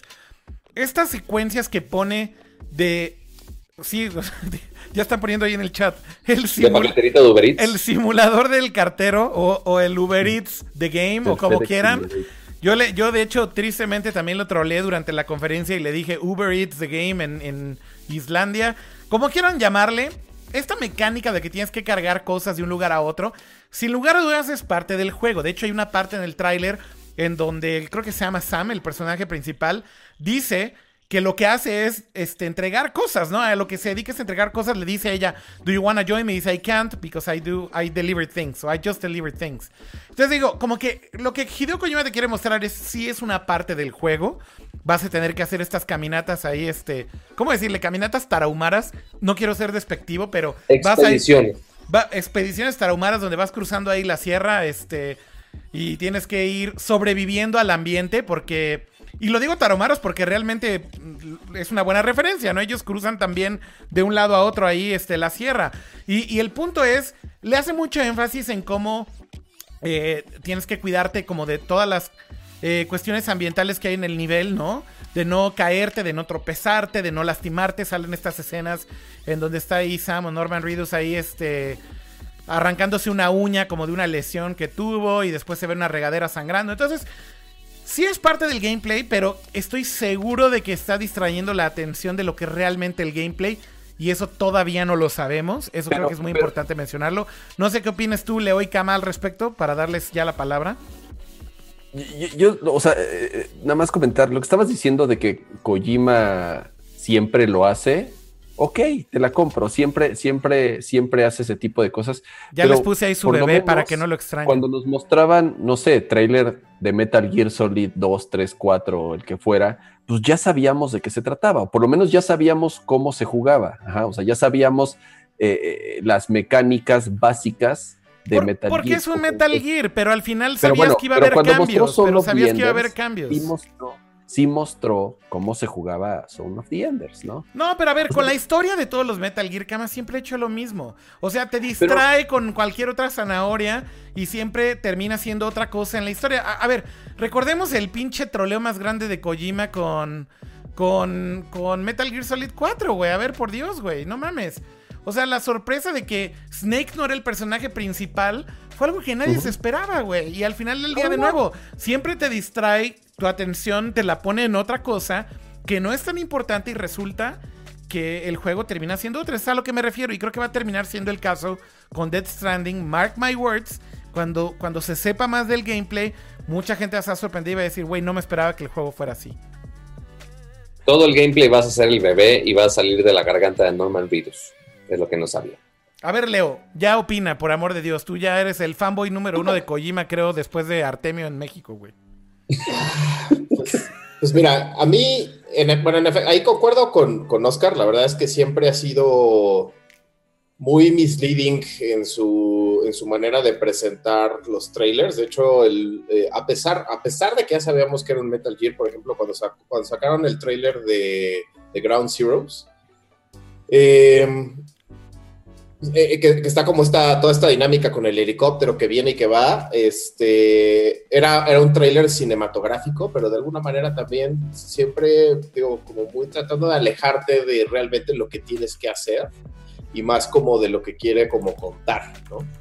Eh, yo también, digo, he estado investigando mucho en foros justo por, por fan, ¿no? Este, y hay, hay como varias teorías eh, interesantes, pero yo creo que no, es tan importante de qué se va a tratar el juego o, o, o, si, o cómo va a ser el gameplay. A mí lo que realmente me parece interesante es lo que sí ha develado Kojima, que pues lo primero es este, este tema de que si te mueres, eh, no es como que regreses a un checkpoint y vuelvas a comenzar, sino que cuando te mueres, el tiempo sigue avanzando durante tu, vamos a llamarle, hasta ahorita lo que yo entiendo y lo que interpreto de foros es como un respawn, más o menos, a lo que el equivalente a si te mueres en, no sé, güey, en Call of Duty Online y tienes que esperarte unos segundos para respawnear, es poco lo mismo. No sabemos cuál es el plazo del tiempo de respawn, pero, pero, pero el tiempo sigue corriendo y las consecuencias de que tú no estés vivo y de que no seas parte de las acciones que están sucediendo eh, van a tener una consecuencia después, ¿no? También. Entonces, de entrada, eso a mí me parece una cosa pues muy distinta, muy interesante, que, que ya quiero ver cómo resuelven en, ya en la práctica. Eh, entonces, esa es una cosa que reveló y que, y que ya se sabe y que, y que, me llama mucho la atención. La otra es el tema de que comentó, bueno, en algún momento comentó de que iba a ser un juego que iba a involucrar eh, como temas sociales también, como de social media un poco. Y algo global, pero eso más bien fue... Algo global. Eso lo filtró, nada más quería hacer una aclaración, aquí estaba yo todo emocionado diciendo que el twist, andaba diciendo que es Metal Gear Solid 4 y es el 2 Sons of, Li Sons of Liberty cuando es el twist de que no es Snake, perdón. Ya lo andaba ahí cagando en serio. Pero bueno, lo de... No, el 4, el 4 tampoco es Snake, es... es bueno, es de hecho... De, de, pero a lo que voy es... Eh, en ese punto que decías, Leo, de hecho es algo que justamente también Norman Reedus... Eh, spoilereó, creo, o fue Mats, no, fue, perdón, fue Mats Mikkelsen en una entrevista, creo que con Variety. Eh, el güey medio soltó la sopa de algo que creo que no debió haber soltado la sopa, y eso fue lo que pasó realmente. Eh, cuando eh, Hideo y Ken Mendoza están ahí en el escenario con Geoff Keighley en Game Slice, en una entrevista que les estaban haciendo, eh, básicamente le pregunta, oye, Mats dijo algo acerca del gameplay del juego eh, en donde menciona que hay un aspecto global en donde todo está conectado y donde de cierta manera todo va a involucrar como una especie de juego colaborativo entre todos los jugadores del mundo en el juego. Y básicamente Hideo Kojima sí medio evadió la, la respuesta y dijo, ese es Mats hablando por él mismo, no puedo comentar nada al respecto. Pero luego sí confirmó y dijo, ok, no está tan mal lo que dijo, así como que agregó algo y medio le dio la razón y simplemente dijo, sí, sí hay un elemento que tiene que ver con eso. O sea, al final nada más lo, lo agregó como un, ya, güey, ya lo soltó. Sí hay un elemento que tiene que ver con eso. Pero no creo que sea un elemento principal. Yo más bien creo que es algo que está ahí. Si es algo global, ¿va a ser un simulador de toda la flotilla de Uber Eats? No, no, no. ¿O no. cómo? No lo sé, güey. No lo sé. Oye, pero, pero ¿de verdad no les intriga que, o sea, no saber si es un juego de acción, si es un shooter, si es un- este, una novela gráfica, si es este un, un simulador de citas japonés, o sea, ¿de verdad no les intriga de qué diablos se O sea, trata? porque lo único que vimos, lo único que vimos así de interacción en el juego, o sea, algo que como que el usuario haría distinto fuera de caminar, es cuando interactúa con estos monstruos raros que no sabemos ni qué chingados son. Y ahí como que tiene que hacerlo muy stealthy con su lamparita y algún poder raro que activa del bebé, o sea, Ajá. no ajá. sé qué fregados pasa, no sé si sea muy stealth, muy similar a algún concepto de Metal Gear o no sé qué fregados pase. O sea, según yo, es la única interacción fuera de caminar que hay. Al menos del trailer. No, pues es lo único que muestran. O sea, digo, el tráiler está hecho para eso, nada más te muestra la caminata y ya. No hay nada más. Digo, lo que decía Leo, ¿no? Pero te muestran ciertas cosas. Mira, cuando vuelves a ver el tráiler hay que darle... Hay que darle también como su peso. El tráiler lo vuelves a ver, lo ves en 4K y lo ves con detenimiento y se ve espectacular. O sea, la neta es que también gráficamente se ve como un mundo en el que sí quisieras estar ahí, se ve diferente, se ve diferente a todos los juegos que hay hoy en día disponibles. Este es al final le di un juego de Kojima, entonces sabes que va a ser un buen juego. Yo no creo que vaya a terminar siendo una gran decepción o un juego que digas, no mames, por esto esperé tantos años, es una basura. No creo que vaya a pasar, pero de nuevo, ve los detalles. En todas las secuencias en donde está caminando hay detalles que te muestran elementos del environment, elementos de como de sobrevivencia que tal vez tienes que tener en cuenta.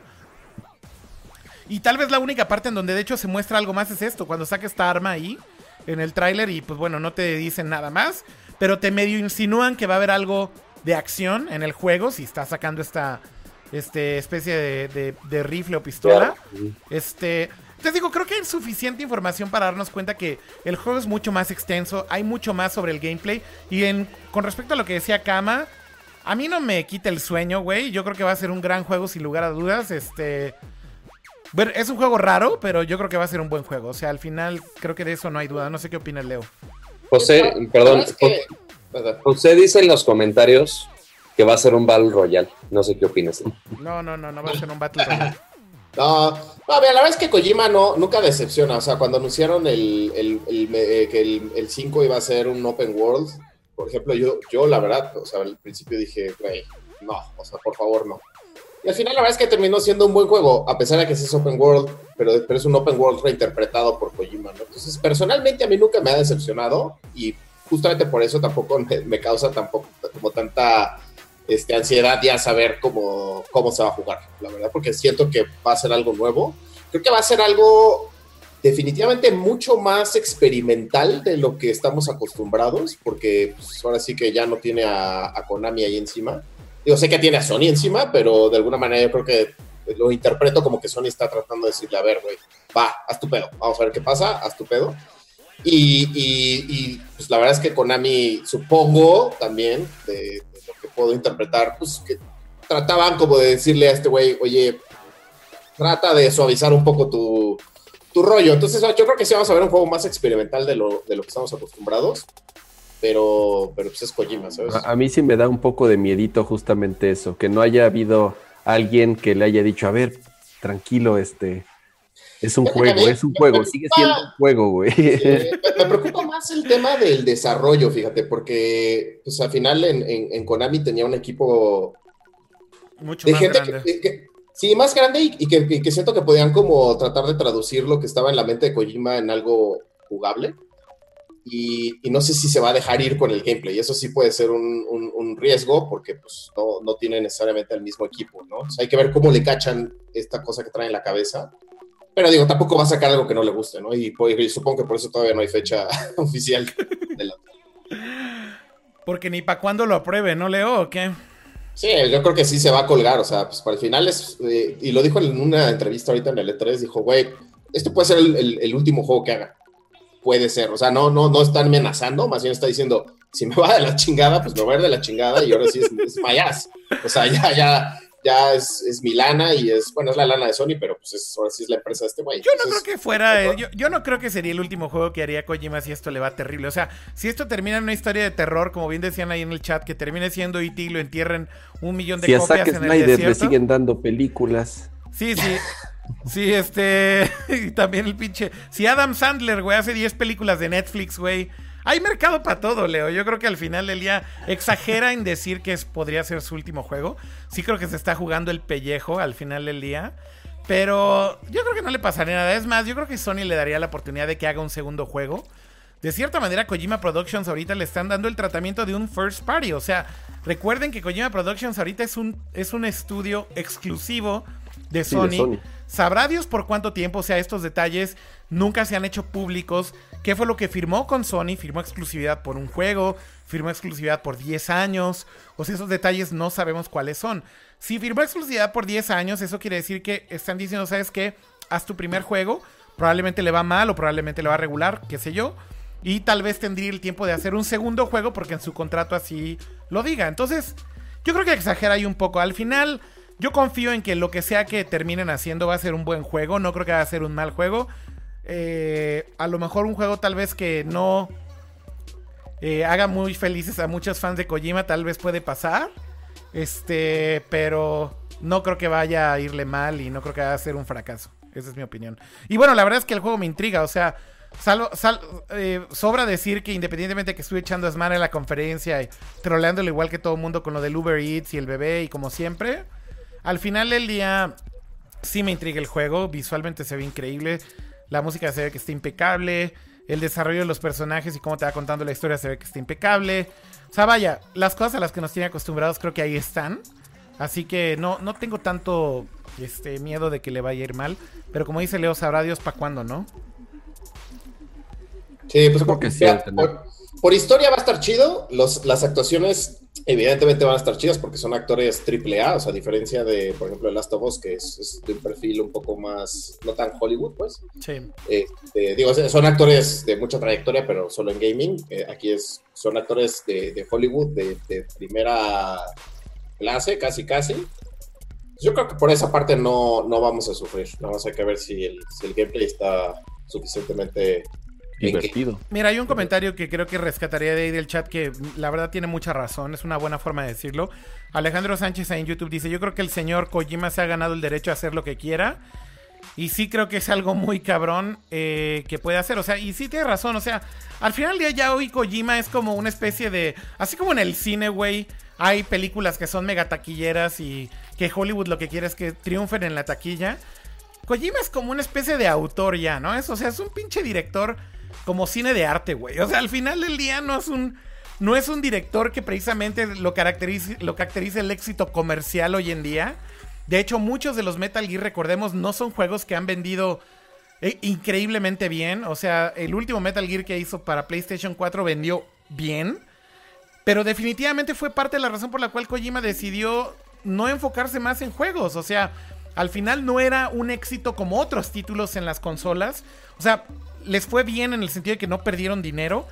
Pero por otro lado, si lo comparas con otros títulos del PlayStation 4 de esa misma época o de esta generación, pues para nada Metal Gear es de los juegos más vendidos que hay. O sea, creo que es importante decir este que sí es un autor. O sea, es un autor para un cierto tipo de audiencia. Tiene a sus fans. Y probablemente no es un juego masivo y que tenga que vender los millones de copias. Tal vez es lo que también Sony está esperando, ¿no? Que no tiene que ser precisamente el juego más taquillero dentro de su consola. Eso, eso creo que es importante mencionarlo, ¿no? Pues, Es como, es, es como el Paul Thomas Anderson, pero de los videojuegos. Pues tipo, O sea, como que de, sí. de repente saca unas pelis que son como bastante digeribles y que la, y que la gente responde muy bien, y de repente saca, saca unas que dices, No mames. cabrón. Kama, ¿ibas a decir algo? que, que al final, o sea, imagínate la lana que le metió Sony a este estudio. O sea, porque Sony pagó todo. No menos, no menos de 50 millones de dólares, yo creo. No, no, pero mucho más. O no, sea, no mucho más. eh, No mucho más. Yo creo que más o menos por ahí, Kama. O sea, tampoco es una pero, pero, cifra pero una absurda, es güey. el, Pero una cosa es el desarrollo del, del, juego. Imagínate lo que cuestan estos actores. Imagínate lo que cuesta estarlos trasladando cada rato a que estén grabando. Eso incluye todo, Kama. O sea, yo creo que más o menos Sony se va a terminar gastando entre 50 y 60 millones de dólares. Y yo creo que es lo que cuesta este juego. Sí, con todo, con todo. Más o menos. ¿Sabes? O sea, más o menos sabes cuánto costó Grande Fauto. No, bueno, pero eso son ya cosas absurdas, Kama. O sea, yo, yo creo que, güey, el último Metal Gear costó entre 60 y 70. O sea, el número no es tan alejado. No es lo mismo. No, por eso. Pero aquí, pero aquí Sony armó un estudio desde cero. O sea, no es nada más el, costo del, desarrollo del juego. Sony prácticamente fundó el desarrollo, o sea, el, el, estudio como tal, las oficinas. O sea, Sony puso toda la lana ajá, para hacer este juego. Bueno, sí hay un setup fee y tuvo que montar oficinas y sí están contratando gente desde cero, el team lo han ido creciendo con el tiempo. O sea, sí hay una serie de cosas que a lo mejor por ser iniciales deben de haber costado un poco más. Pero la diferencia de precio no es, no es tan grande, Kama. Y de verdad, mira, si fuera un juego de más de 60 millones, yo creo que sería una apuesta demasiado riesgosa para Sony. De verdad, te lo digo en serio. O sea, no hay manera de que cueste más que eso. Eh, yo creo que está bien para, o sea, es Kojima y al final ya tiene él ya ha demostrado que puede manejar esos presupuestos, pero no es un juego de 100 o 120 millones de dólares, Kama. O sea, definitivamente no lo es. sí, este, no, no creo que de 100 o de 120, pero a lo mejor sí, de nuevo, juntando el, crear un estudio, el pagar el desarrollo, el meterle a marketing, en que son, de nuevo, eh, este, este juego lleva que tres años de desarrollo, más que que le falta uno más, dos más. Probablemente. O sea, entonces, imagínate mantener un equipo de desarrollo cinco años, lo que cuesta, toda la infraestructura, más todo el marketing. Entonces, también de cierta forma, pues el güey sí tiene bastante presión encima. Y yo no creo que Sony también esté dispuesto a decir, digo, porque Sony sabemos que también financieramente no es, o sea, la, división de PlayStation no tiene tanto pedos, pero Sony como tal, así que tú digas que está en su mejor época. yo bueno, no pero son separadas, ¿no? Pero son separadas y al final ya tienen su propia lana y Sony tiene lana para invertir en estas cosas. Sin, PlayStation tiene, sin lugar a duda, lana para invertir, ¿no? Pero tampoco yo creo que estén dispuestos a dejarlo hacer lo que quisiera con riesgo de que realmente no sea un juego exitoso. yo creo que está haciendo lo que quiere, Kama, y ese es justo el punto. O sea, yo creo que Sony sabía, y, te voy a decir también por qué esto. esto hay un detalle bien importante en toda la historia de, de, Sony con, de PlayStation con Kojima Productions. Una de las personas clave para que este deal se hiciera es una persona que ya no está en PlayStation, güey, que eso es bien importante mencionar. Yo creo que tal vez el comentario de Kojima en decir que puede ser que sea su último juego es porque el güey que lo llevó a PlayStation, que fue, que fue Andrew House, que era el CEO de Sony Computer Entertainment. No sé si se acuerdan de este anuncio en donde sale Andrew House con Kojima, como en la oficina de Andrew House, en donde él presenta a Kojima para, para darle la bienvenida a Kojima Productions a PlayStation como un estudio first party, o como un estudio exclusivo, mejor dicho, porque no es first party. Eh, y bueno, Andrew sabe perfectamente quién es Kojima y creo que sabían lo que estaban metiendo. Sabían que se tenían que meter con un juego raro, que posiblemente no iba a ser tan masivo, que tenía su riesgo con toda la extensión de la palabra, lo que significa hacer un juego con él. Andrew se va porque Kaz Hirai, que era el CEO de PlayStation, lo jubilan. Básicamente le dicen a Kaz Hirai, güey, te tienes que retirar de, de, Sony ya. Y por ende, toda la gente que es de Kaz Hirai también le dicen, tú que eres gente de Kaz Hirai te vas. Y Andrew House era muy allegado a, a, Andrew House era el presidente de Sony Computer Entertainment Inc., lo que ahora se llama Sony Interactive Entertainment. Lo jubilan también, se va de ahí. Y la persona que llega ahora a dirigir PlayStation a nivel global es la persona que antes llevaba eh, Sony Online Entertainment. ¿Ok? O sea, procesa esto, Kama. Sony Online Entertainment. ¿Por qué crees que el nuevo CEO de PlayStation viene de Sony Online Entertainment? Entonces, hay algunas, hay algunas cosas que puedes asumir con esta relación, que básicamente es que la persona que más confiaba en Kojima ya no está ahí. Y básicamente viene una persona que no sabe ni tal vez quién diablos es Kojima, güey. Es una persona que viene de Sony Online porque el futuro de PlayStation definitivamente está probablemente en la nube, en hacer un servicio que justamente sea online que probablemente ya no pueden depender al 100% de juegos de retail, etcétera, etcétera. Entonces son movimientos estratégicos tal vez que a un Kojima y a muchos otros tal vez no les va a beneficiar a largo plazo. Creo yo que ese es el problema más grande que tiene Kojima. Entonces, al momento de que se va esta persona, yo creo que sí tiene la presión todavía más arriba. Pero recordemos que hay muchos shortcuts también que le dio Sony, Kama. ¿Por qué creo que el costo es más bajo? Por ejemplo, no tuvieron que hacer un engine. ¿No? Eso. Sí, ya usaron el de, el de, el de Horizon Zero Dawn, el décima este, engine. Décima, décima engine, ajá. Ajá, entonces ahí te estás ahorrando un montón de lana. Digo, imagínate que Kojima tuviera que haber hecho un engine desde cero, empezando el juego. El tiempo de desarrollo, que probablemente terminen siendo cuatro años, a lo mejor hubieran sido seis. Y es creo que el tiempo que Sony no tenía, porque definitivamente este juego está hecho para PlayStation 4, no PlayStation 5. Creo que eso también hay que aclararlo. Entonces digo, hay una serie de cosas que hay que analizar y entender que la presión sí está encima porque tiene que acabar este juego para Play 4, porque ya no está la gente que estaba ahí que lo llevó a PlayStation, aunque tal vez algunos se hayan quedado del team original, pero los principales ya no están ahí. Entonces, bueno, entiendo que sí tiene presión, pero yo creo que tiene el nombre para cagarla sobrevivir y hacer un segundo juego con PlayStation. Esa es mi opinión. No sé qué opinan ustedes, este, tú, Kama y Leo. Y Pato. Pues yo creo que ya le, ya le, dedicamos tal vez demasiado a, a Kojima, pero... Gracias, gracias. O sea, está padre su, su todo el background de historia y demás. O sea, básicamente nada más vamos a tener que esperar a que Kojima saque el juego, a ver cómo chingados le va y a ver si siguen habiendo más juegos de Kojima y ya.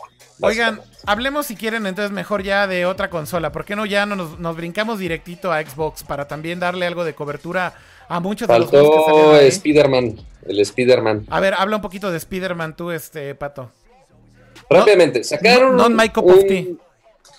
¿Qué cosa? Not my cup of tea, pero dale, dale. Sí, pues yo creo que no la de muchos. Digo, con eso cerraron el E3 pasado y ahora cerraron otra vez con otro gameplay de Spider-Man. Combate muy rápido, muy divertido, con muchos de los archienemigos de Spider-Man, este, todos juntos en la misma batalla. Se ve muy cool. No es nada nuevo de lo que mostraron en el año pasado. Entonces no sé por qué fregados cerraron con este trailer. porque además el juego sale en mes y medio, dos meses. O sea, realmente eh, el juego está a punto de salir. Pues, Desconozco. Yo creo que por eso pusieron ya el tráiler final, ¿no? Ese juego. Es. Mira, hubo, hubo, así como si quieren, como para concluir PlayStation, hubo, hubo lanzamientos muy interesantes. Sony ya desgraciadamente nos había acostumbrado a bombazo tras bombazo. No sé si se acuerdan de las conferencias de hace dos años, de hace tres años. 2015 y 2014. Que presentaban Final Fantasy VII, que presentaron God of War, que presentaron Last of Us 2, que presentaron. Entonces era madrazo tras madrazo tras madrazo que pues, nos, nos, nos, acostumbraron a eso, ¿no? Y los últimos dos años, sobre todo el del año pasado, ¿se acuerdan que lo único que hicieron que fue presentar, este, sentaron a un montón de gente en un auditorio y no pusieron más que una serie de trailers uno tras otro? Este, y con este, pues sí, un poco más de interacción con, el público. Pero algo que leía bastante interesante es que tanto el Xbox como el PlayStation, y ahorita vamos a hablar de, Xbox, están ya al final de su, de su tiempo de vida. O sea, realmente les queda un par de años en lo que sale la consola de nueva generación. O sea, no significa que se van a morir de inmediato y ya no van a dejar de hacer juegos, pero es un hecho que ya los desarrolladores first party y, los, y, los, y los desarrolladores externos principales ya están trabajando en la siguiente generación, ya no están enfocando tanto sus, esfuerzos en, en, esta generación, ya traían proyectos que de cierta forma ya habían empezado a desarrollar y que ya van a salir este año, el próximo año a más tardar. Y entonces por eso ya no ha habido, ya no hubo tanto, tanta sorpresa o tanto lanzamiento de juego que no se sabía, porque hasta que no se anuncie ya el, tanto el PlayStation 5 como el Xbox 2, o no sé cómo se vaya a llamar ahora, este, yo creo que es por eso que bajó el ritmo este, este último año, porque es un hecho que ya las consolas están en, su, en su, último tramo de, de vida, pues como tal. Bueno, pues hablemos si quieren rápido también de Xbox, que para muchos de hecho fue la conferencia que se llevó el E3. Eh, como bien decía Jaime, Sony nos tiene mal acostumbrados a que todos los años, los últimos años habían sido bombazo tras bombazo. Y yo creo que justamente hay que decirlo, la conferencia de Xbox corrigieron muchos de los problemas que tenían en el pasado, se enfocaron en tráiler tras tráiler, tratar de anunciar exclusivas, Anunciaron ahí que habían comprado varios estudios que están integrando a Microsoft Game Studios como First Party, eh, varios juegos indie. O sea, vaya, creo que hicieron un buen papel inesperado. Hicieron lo que tenían que hacer. Básicamente fue tráiler tras tráiler como 30 juegos durante una hora 45 minutos ininterrumpido, sin bullshit, sin marketing, sin subirse al escenario a, a, a, a basurearle. Y bueno, aunque muchos juegos eran multiconsolas, a ver, Leo ya dice que en él. A ver, ¿por qué no, amigo? No, no, no, no, nada más digo, o sea, no, no abandonaron esa dinámica que neta nunca jala, que es su, pone el developer en el escenario. La neta, güey, eh, o sea, menos que seas Don't do it. el- el güey de, el güey de Bethesda, el, eh, el que presentó el, el Fallout, Sí, sí. En la conferencia de Bethesda, no en la de Microsoft. No, también Este, salió él mismo en la de También salió Microsoft. en la de Microsoft. Ah, fue la, es que no, no vi completa la de Xbox. Ok, pero ese, ese güey es, es un gran speaker, ¿no? O sea, Sí. ese güey sí tiene el skill para subirse a un escenario, a un escenario, pero luego suben unos güeyes que, que no necesariamente tienen como la presencia, me explico, y, y yo por eso tuiteé por ahí que creo que deberían de, de- de abandonar un poco esa dinámica, pero bueno, ya perdón la interrupción. Como la tipa alemana que nos estaba aburriendo con su Oh. juego alemán. Sí, no, no mames. ¿Cuál tipa, bueno, ya, perdón. ¿Cuál tipa alemana? ¿Cuál. ¿Cuál, ¿Cuál tipa alemana? ¿De qué hablan? Hay un juego ahí como de un barquito de la depresión y no sé qué madre. ¿Cuál bar- Ah, sí, Solitude, ¿no? No, ah, esa. no cosa. mames, está bien chingón, cama. ¿De qué estás No, no, hablando, no, no güey? está Sí, pero lo, lo- lo presentaron horrible. Está bien chingón, horrible. no, ya, ve- ya van a empezar a chingar a los indies nada más por, nada más por, na- nada más los discriminan por venir en bocho, pinche cama, güey. O sea, tú, tú de puro Ferrari No, no, nada para más arriba, ese, güey. también el del monito de trapo. ¿Cómo no se me llama el monito de no- trapo? No, me no el ajá. monito de trapo, güey, no mames. Nada más porque son indie y vienen en bocho, güey, ya me los estás discriminando. Tú nada más quieres ver dólares quemar, güey. Este, Puro ya. juego triple A, si no, no. No, Pero no mira, hablan- hablando del monito de trapo, ya está disponible el Unravel 2, lo cual fue medio sorpresivo de EA, pero también toda la cuestión de los emprendedores, nuevos estudios y demás.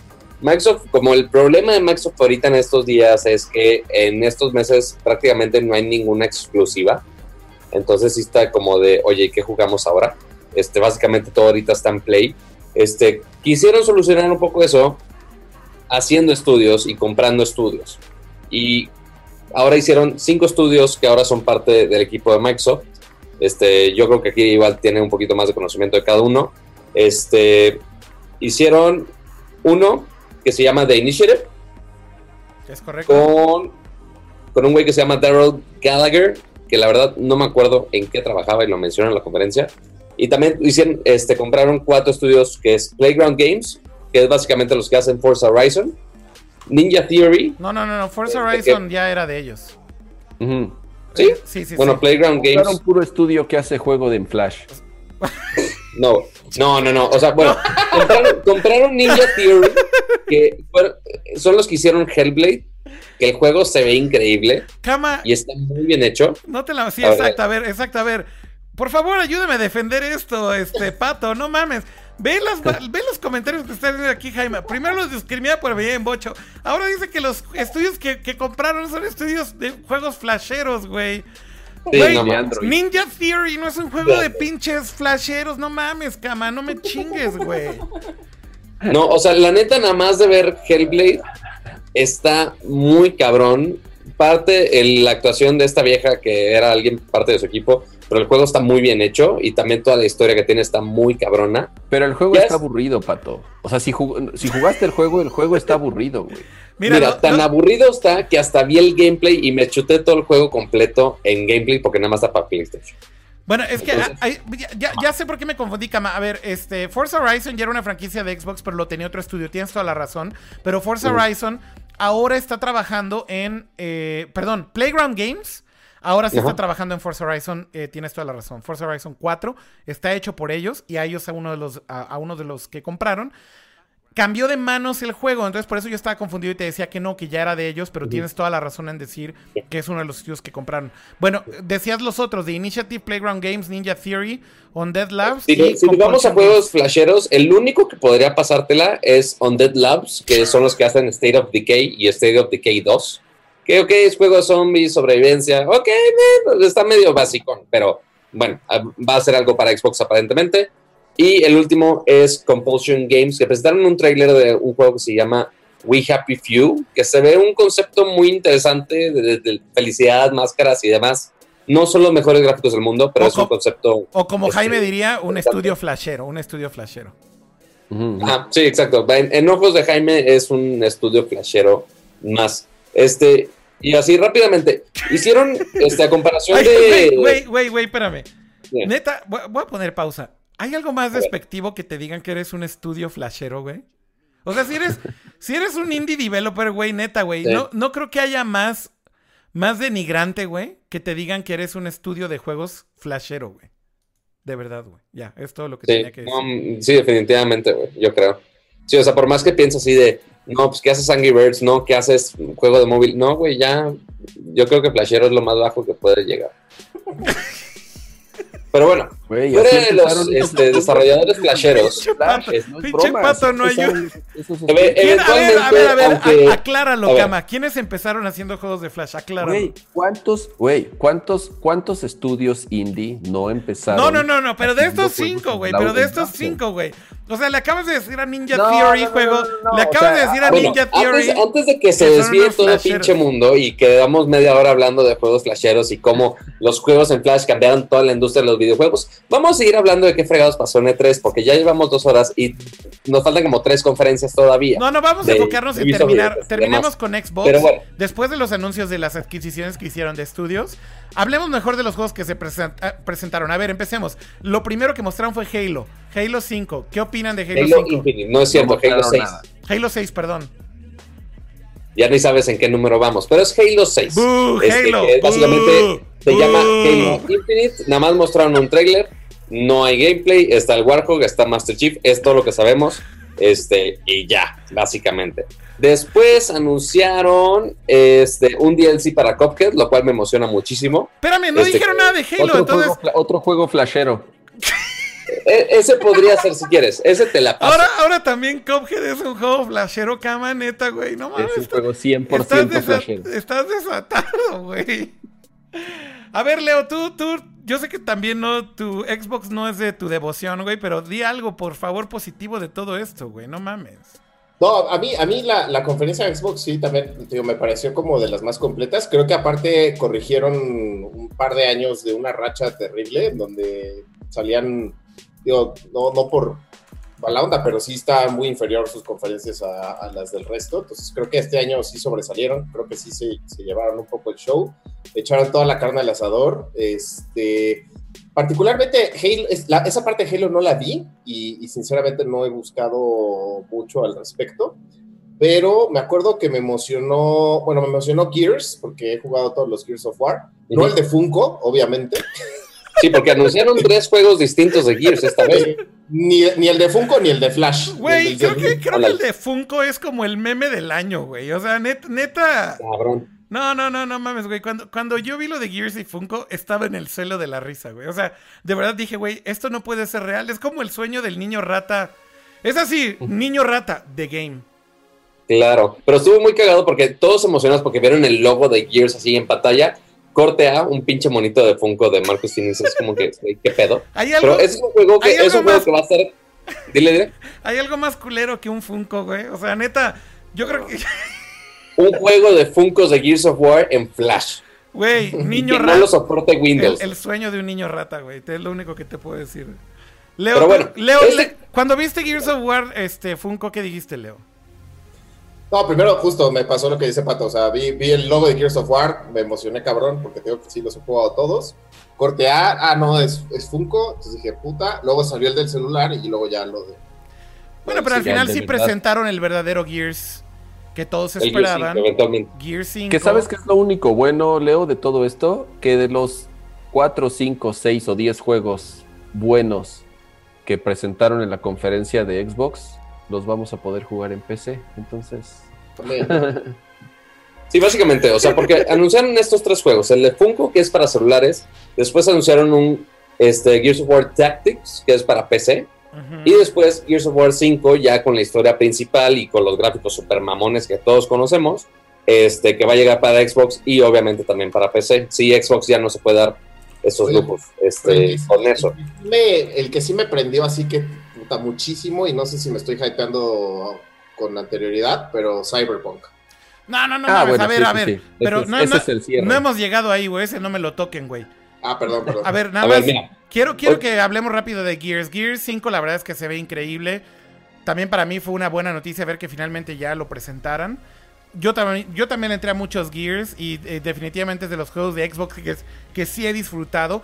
Yo, para mí, Son Halo, divertidos. Halo jamás ha sido, pero Gears es muy divertido. Y la verdad es que visualmente también siempre ha tenido un estándar bastante alto. Y pues al final día es una de las exclusivas grandes de Microsoft, ¿no? O sea, hay que decirlo. Este, para los fans de Xbox es un juego importante. Eh, el trailer, la verdad es que me dejó muy contento también. Se ve que es un juego que va a explotar a todo lo que da el Xbox One X. Y claro, como siempre dice Jaime, muchos de estos juegos los vamos a poder jugar en PC. Pues sí, güey. Pero el que tiene un Xbox, pero el que tiene un Xbox, Cama, el punto es, sí, sí está contento por ver estos juegos, hay que decirlo, ¿no? El que tiene un Xbox y no tiene una PC, para aclararlo. Como yo. Ay, ya, ya, ya me acordé que otro juego también. eh, Devil May Cry 5. de, los- de- de un juego que Jaime no va a poder quejarse en nada en lo absoluto porque lo ha mamado sin piedad. Es que por fin llega al Xbox este aclamado juego Nier Automata, que antes estaba nada más para PlayStation. Y ahora por fin Kama lo va a poder mamar también en el ya Xbox One X. ¿Quiere? bueno en Xbox por primera vez. Exactamente. Este, eh, pues sí, o sea, voy a tener que jugarlo ya en el Xbox One X porque sí, Kama ya me lo vendió mucho y voy Ya a tener van- que jugarlo. Ya van a poder jugar algo bueno por primera vez, dice Kama. Escuchen sus palabras. No, no. Güey, o sea, hoy Kama venía. Hoy Kama venía, güey, a asesinar a Xbox. Así, no, anda on fire, güey. Anda on fire. Bueno, y antes, antes de pasar ya al, al cierre de la conferencia de Microsoft, que fue justo Cyberpunk, el otro juego que sí llamó un poco la atención fue un juego de, si no me equivoco, es de Nam- Namco Bandai, creo. Es de un juego que se llama Jump Force, que es un juego de peleas en el cual Ah, combinan... Plaza de Game. Ajá, básicamente, güey. O sea, pero yo sé que a mucha gente le mama. O sea, así como a muchos le mamó muy cabrón Dragon Ball Fighter Z. Ah. Ahora hicieron un juego de peleas con personajes de Dragon Ball. Oh my god. TNT. De. One Piece y también aparece un poco de Death Note. Nada más, a Todos ver, quiero aclarar una cosa muy rápida. Jump Force es multiconsolas, entonces también como Ajá. que se presentó por primera vez ahí en la conferencia de Xbox, entonces fue ahí como el World Premiere, pero es un juego multiconsolas, así que yo no contaría esto como una gran exclusiva, ni mucho menos de Xbox. Ah, no. Pero bueno, como dice Jaime, Igual Cyberpunk, ¿no? desatado Jaime el día de hoy, ¿cómo le dijiste Jaime? Ahí Está en pantalla, dilo otra vez, güey. Ah, Friki Plaza. O, o es o TNT Fighting Championship también. TNT Fighting Championship o Friki Plaza de Game. No, no, no, güey, no mames. O sea, de verdad hoy querías destruir a muchas cosas, cama. Inconscientemente, güey. Ve, ahí estás a risa y risa, güey. Pero mira, a mí, a mí también me latió Devil May Cry 5, ¿eh? Ah, no, Devil May Cry, chingón, eh, la verdad. eh, está, se ve, se ve bien. Oye, ¿y sabes cuál otra vez retrasaron? El, el que sí es, hijo, perdón, pero sí se me hace el juego más ñerito del planeta. Este, Crackdown. ¿Qué? Crackdown 3. No mames, güey. A mí me emociona Crackdown, güey. ¿Por qué, güey? Híjole, sí es horrible, ¿no? No, Estuvo raro Crackdown. el movimiento ahí con el actor este Terry something. Terry Crews.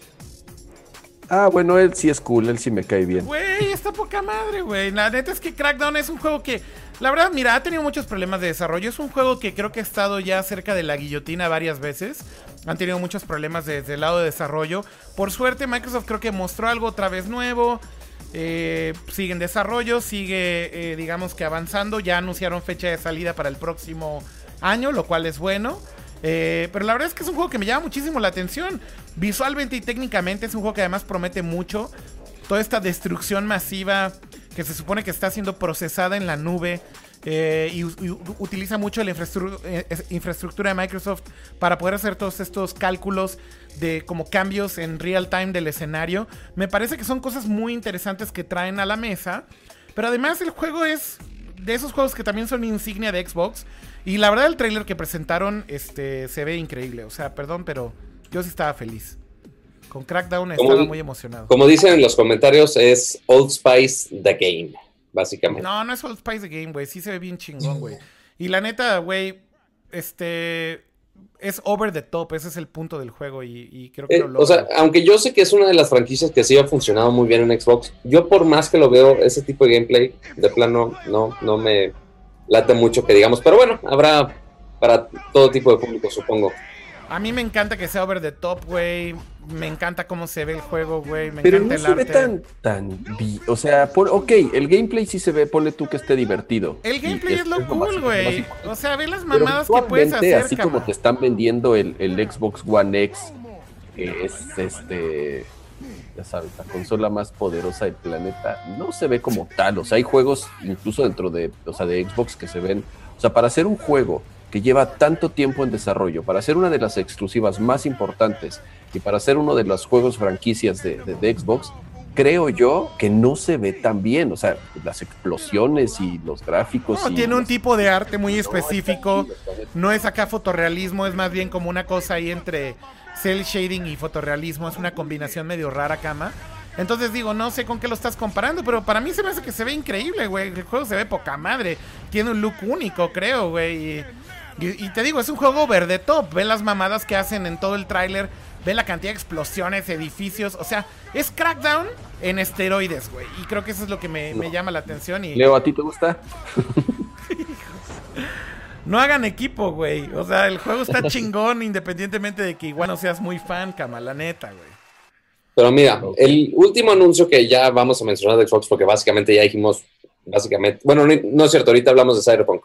Este, unos anuncios interesantes que hicieron fuera de los juegos en sí es que Xbox ya está trabajando en la siguiente generación de consolas. o de consolas, entre comillas, porque aparentemente Xbox ya está trabajando en un servicio de streaming para llevar juegos de alta calidad, así como los puedes jugar en el Xbox One X o en una PC de alta gama, ya llevarlos a básicamente cualquier dispositivo. O sea, puedes jugar juegos como Crackdown o algo así súper pesado en tu celular. No dijeron cuándo, solamente dijeron, oye, estamos trabajando en eso con Microsoft AI y tanta madre. Entonces, posiblemente las siguientes generaciones de consolas ya no existan, quiero pensar, no lo sé. No, sí, todavía. Porque el único, el único que ya había experimentado con eso es Nvidia. Después lo aclararon, eh, ampliaron un poco el tema.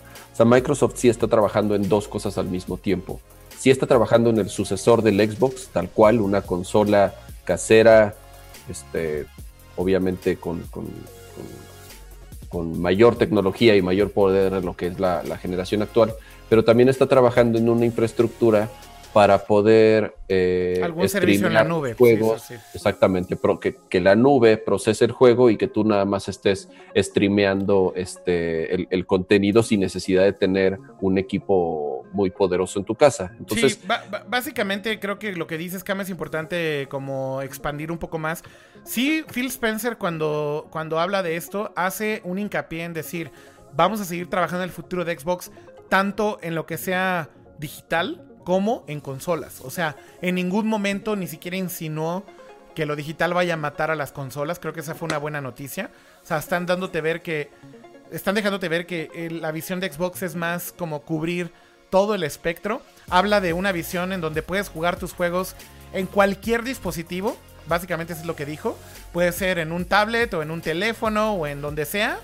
Y habla del futuro, del que ya están trabajando en él, de son próximas versiones de consolas de Xbox, en donde además habla de consolas en plural. Hay que, hay que aclarar eso también.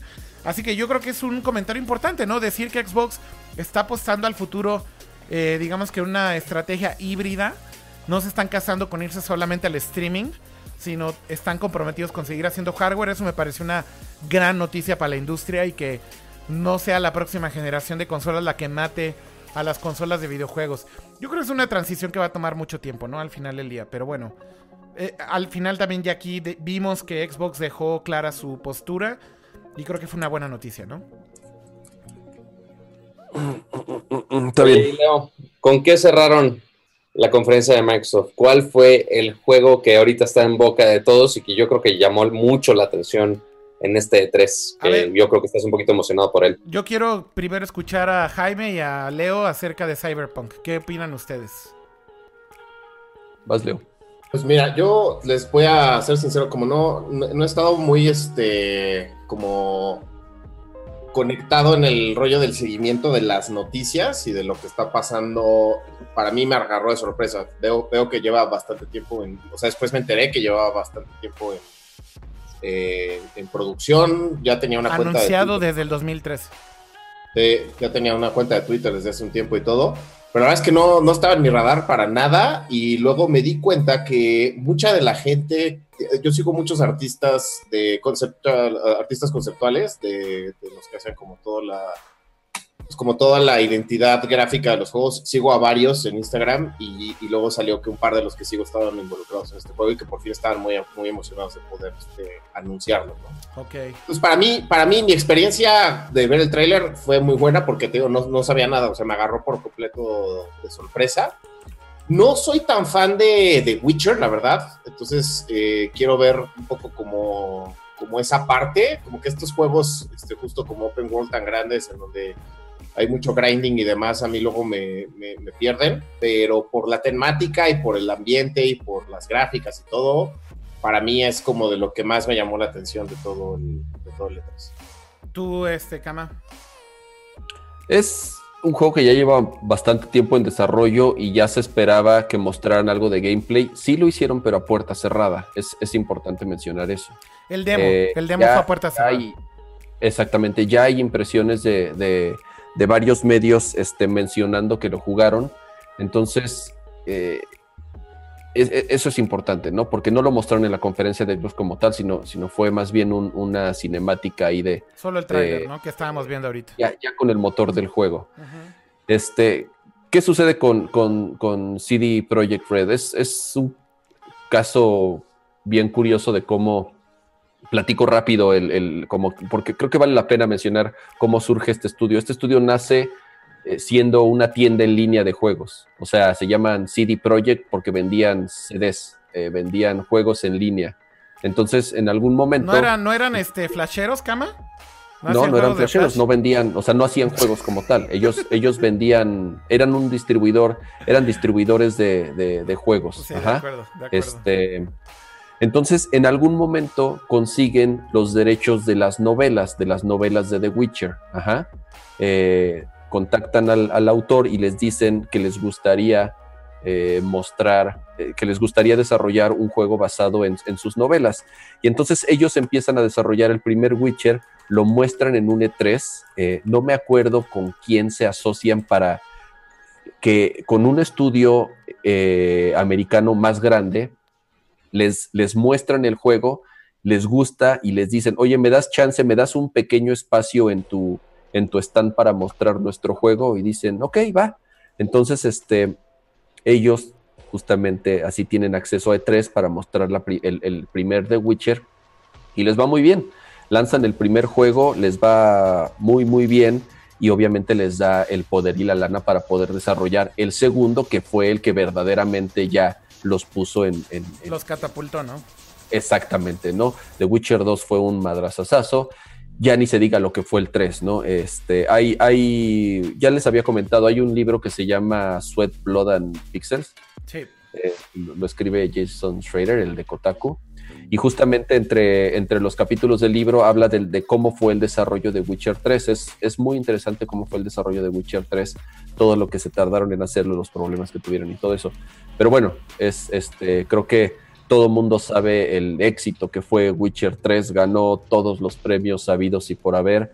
Yo en lo particular no lo jugué mucho, no es un juego a mí que que me llame mucho la atención. Es muy similar al feeling que tengo con, Skyrim, por ejemplo. No es un juego que a mí en lo particular me, me atrape, pero, pero no se puede negar este, el, éxito que, fue de Witcher y el, y el gran juego que es. Hay que aceptar que es un gran juego y para los que les gustan este, ese tipo de cosas es, es, de los mejores juegos de la historia, ¿no? Entonces, eh, anunciaron este...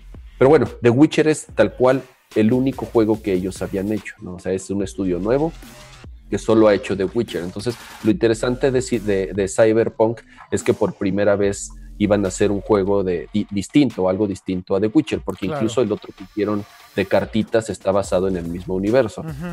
Esto lo anunciaron hace cinco años eh, y sí ha tenido problemas eh, eh, en, el, en, el, desarrollo porque sí se les salió un poco de control por lo grande que es este juego. Ahora, lo interesante es que es un shooter, o sea, es un juego en primera persona, a diferencia de The Witcher, es un shooter en primera persona, es un RPG shooter en primera persona situado en este universo, digamos, futurista eh, lleno de androides, o sea, tal cual, lo que engloba el concepto de cyberpunk, ¿no? Entonces, igual, no hay fecha, este, muchos se pensaba que ya podía salir este año, eh, es un hecho que no va a salir este año. Si sale el 2019, seguramente va a ser para finales de 2019. Y sí, es un juego multiconsolas, va a salir obviamente en PlayStation, en Xbox y en PC. Este, pero promete mucho y quienes lo vieron a puerta cerrada dicen que se ve y se juega espectacular. O sea, que no, que cumple perfectamente con, lo que se esperaba de, los creadores de The Witcher. Leo. Yo ya. ¿Tú ya opinaste? ¿Tú qué opinaste de, de Cyberpunk, eh, Pato, también? ¿Cómo lo viste? Digo, no sé si tú jugaste The Witcher antes o no. La verdad no he jugado The Witcher, sigo como que en blanco, o sea, sigo ya, sé que a, todos, a todo mundo le ha gustado este término, pero sigo virgen a los juegos de CD Projekt Red. Pero sí se ve muy chido este, todo este ambiente futurista y todo este estilo de juego. Y sí vi ese reporte que comenta que es una combinación de RPG con shooter, entonces sí va a ser una dinámica este, distinta al, a Witcher. Y aparte, pues sí, ciertamente es un juego con un concepto un poco más fresco, ¿no? Que igual lleva algo de años en desarrollo. No sé si fue hace, ¿qué? ¿Dos? ¿E3? ¿Cuándo fue? Uno o dos años, no me acuerdo exactamente. Pero sí, como que no habían dicho absolutamente nada de eso. Este, y obviamente el demo a puerta cerrada. Y que notemos que ese demo no dejaban controlar a los medios, sino que era ¿Hablas de cuándo fue el anuncio de Cyberpunk? Ah, el primer anuncio de Cyberpunk, ¿cuánto fue? No, 2013. 2013. O sea, llevan como cuatro años o cinco años, una cosa así. Ok, no, sí lleva rato. Yo pensé que era de hace dos años, pero no, lleva más. No, lleva muchísimo. Este, este, pero bueno, este demo a puerta cerrada, pues no, no era como que los medios podían jugarlo así libremente, sino que era hands off, o sea, alguien más lo jugaba, este, y era vilmente casi casi guiado. Entonces no sabemos mucho de qué tan abierto vaya a ser, este, o qué onda. Digo, esperamos que sea un mundo como el de The Witcher, quiero pensar que sí era bastante abierto, pero eh, habrá que ver cuál va a ser su approach aquí en este mundo que sí es muy, muy, muy pues distinto. los, comentarios creo que, leí de toda la gente que sí pudo ver el demo son extremadamente positivos, como bien decías Jaime, ¿no? O sea, aunque fue a puerta cerrada y aunque creo que sí fue hands-off, eh, eh, como dice Pato, o sea, básicamente no te dejan ni tocar el control. Yo creo que significa que estaba tan cuidado el demo de que con cualquier cosita que hiciera un player que no es alguien del estudio rompías el demo. Este, es muy típico que hagan eso en E3 las compañías, que quieren mostrar algo pero lo quieren hacer en un ambiente muy controlado. Lo mega ensayan para que solamente sea por un lugar en donde te vas y usar ciertos items y que no crashe el juego. Y yo creo que eso fue justamente lo que trataron de hacer. Pero estoy también con Kama en decir que yo nunca le he entrado a ningún otro juego de, de, este estudio. Igual The Witcher para mí es un estilo que nunca me ha llamado. Me pasa lo mismo con, con Skyrim y otros juegos. O sea, a mí todo lo que sea como tipo influenciado un poco en este Dungeons and Dragons o, o cosas que tienen que ver como con temas de esa como de esa vena. De fantasía. O de fantasía exacto. Para mí realmente son juegos muy difíciles y que nunca le entro casi por default. Entonces también nunca le entré a The Witcher por esto pero como bien dices Cam hay que reconocer que el estudio se hizo de un nombre y digo es es una cosa rarísima porque además el estudio está en Polonia güey. O sea eso es como una de las cosas que también me sorprende, ¿no? O sea, al final, este, es increíble que el juego más comentado, porque me atrevería a decir que es el juego más comentado de todo el show, sin duda fue Cyberpunk. Creo que fue uno de los juegos que más eh, crearon voz y de los que más se hablaron en E3 y demás. Es increíble que el estudio no sea un estudio que esté en un país de primer mundo, güey. O sea, digo, bueno, no sé si quieren este, ser siendo estrictos con, la economía de Polonia, no es precisamente una, economía líder en el mundo, y mucho menos los podrías poner como una este, potencia en desarrollo de videojuegos tampoco, ¿no? Este, entonces me parece increíble que un juego tan eh, de tanta expectativa y además un estudio que ya tiene éxitos tan probados como esta serie de The Witcher, sea un estudio en Polonia, es algo digno de pensar, güey, y decir, güey, qué increíble vivir en este momento en la industria de videojuegos, donde el flagship de un show como fue Cyberpunk para este 3 2018, viene de un país que de, de alguna manera, mucha gente, y te lo digo en general, hablas con la gente y le dices, oye, ¿sabes de dónde es el developer? Nadie tiene idea que son de Polonia. Y bueno, al final creo que es importante decir que este eh, eh, no, mucha gente no se lo espera, ¿no? Ya me están diciendo ahí en el chat que si, si es primer mundo no es primer mundo, dicen que sí. Digo, puede ser que sí, este... A lo que me refiero es que no es un, no es un país del G7, tal vez es la, la, la forma de, de, decirlo. un país que no esperarías un proyecto tan grande como ese juego que es todo el boss del E3 básicamente. Totalmente, ¿no? Y, y, de nuevo, o sea, volteé a ver todos los estudios que están siempre eh, eh, a la cabeza de todos los anuncios de un show como el E3. Prácticamente todos los estudios están o en Inglaterra, o en Estados Unidos, o en Japón. Y por ahí uno que otro colado está en algún otro país, pero a mí me sorprende, en serio, digo, por ejemplo, Guerrilla Games es uno de esos estudios también raros que dices, güey, están en Holanda, what the hell, ¿no? Este... Claro, o como Massive y DICE que están en Suecia. Bueno, pero Suecia sí es potencia, Cama, o sea, al final del día... Suecia es primer mundo y es potencia, o sea, hay no, que... No, no, es, sí, potencia en desarrollo de videojuegos, de nuevo. Exacto, hablando de videojuegos, exacto. O sea, vaya, hay tantos estudios, in, cantidad de, de, todos estos países nórdicos que son líderes y que han hecho hit after hit, que creo que vale la pena decir que por eso me suena muy raro que un estudio en Polonia tenga el éxito que tiene hoy en día. Creo que es un, poco la observación. Y cuando hablas con mucha gente y les dices, güey, son un estudio que están en Polonia, la gente no lo puede creer. Ese, ese creo que era mi comentario. Ni qué decir del juego, se ve increíble. Definitivamente tiene todos los elementos para que me interesen a mí personalmente. Creo que sí, la temática hace que me interese inmediatamente por el estudio. Eh, probablemente a The Witcher nunca le daría una oportunidad simplemente por la temática, así de sencillo.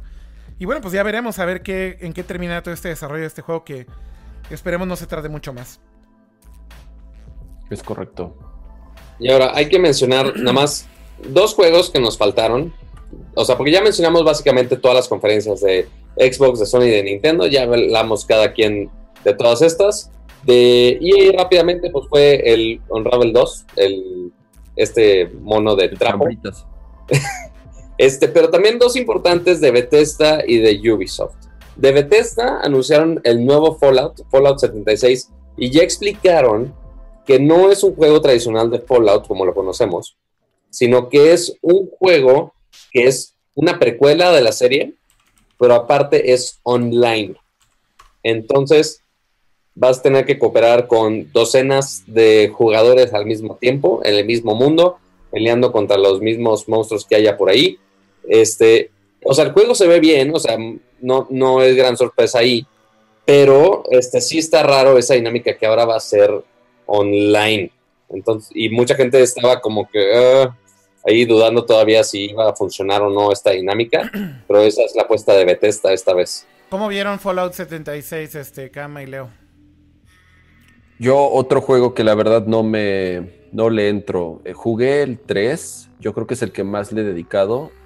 Este, pero algo tienen las mecánicas de los juegos de Bethesda. No, no todos, ¿eh? obviamente tiene, tiene juegos que sí me gustan, pero en particular Fallout y Skyrim son juegos que a mí se me hacen como de movilidad medio lenta o torpe. No lo sé, se, se me hacen como juegos de, de, con un motor pesado, no se me hacen como muy ágiles. No estoy seguro cómo describirlo, pero no, no, no me gusta como tal. No soy muy fan de, de Fallout. Entonces no puedo opinar tanto de, este, de esta nueva versión. ¿Tú, Reo? Híjole, es que soy, soy, creo que Kama y yo compartimos muchos gustos. Ahora, de, aún así entiendo perfectamente. Eh, ¿Es un juego de Flash o no es un juego de Flash? no, no, no. No, o sea, Fallout entiendo, entiendo bastante el, el, el, el impacto cultural ¿no? que, que, tiene. Creo que ahorita hay, unas cosas interesantes. Estuve viendo la conferencia de Bethesda, esta sí la pude ver completa y, me gustó mucho. De hecho, fue mi conferencia favorita en cuanto a como la dinámica, pero porque Teo, el, el guante este es súper buen speaker, ahorita se me olvidó. Pero mencionó algo que me llamó la atención, que dijo que va a ser online y, de, y un poco también esta dinámica en la que eh, pues un poco las cosas que vayan haciendo los demás jugadores de alguna manera también van a tener un impacto en, tu mundo. Y, y, pues vamos a ver cómo les sale eso, ¿no? Porque al final, pues este, no sé, no sé si el, el elemento del online funcione también como con juegos que, que, tienen una historia. O sea, como que creo que la gente que le gusta jugar online va más bien como por partidas rápidas, ¿no? Y concretas. Este. Siento que igual en una dinámica de un juego así, no sé qué, vaya a pasar. No sé, por ejemplo, el Metal Gear, ahorita que me acuerdo, el Metal Gear 5 también tenía como este elemento online, en donde había como una parte de las misiones este, que tenías que hacer online no sé, no sé qué tanto jale eso en, en, ese mundo. No sé si ya están metiendo el elemento del online muy a huevo o no.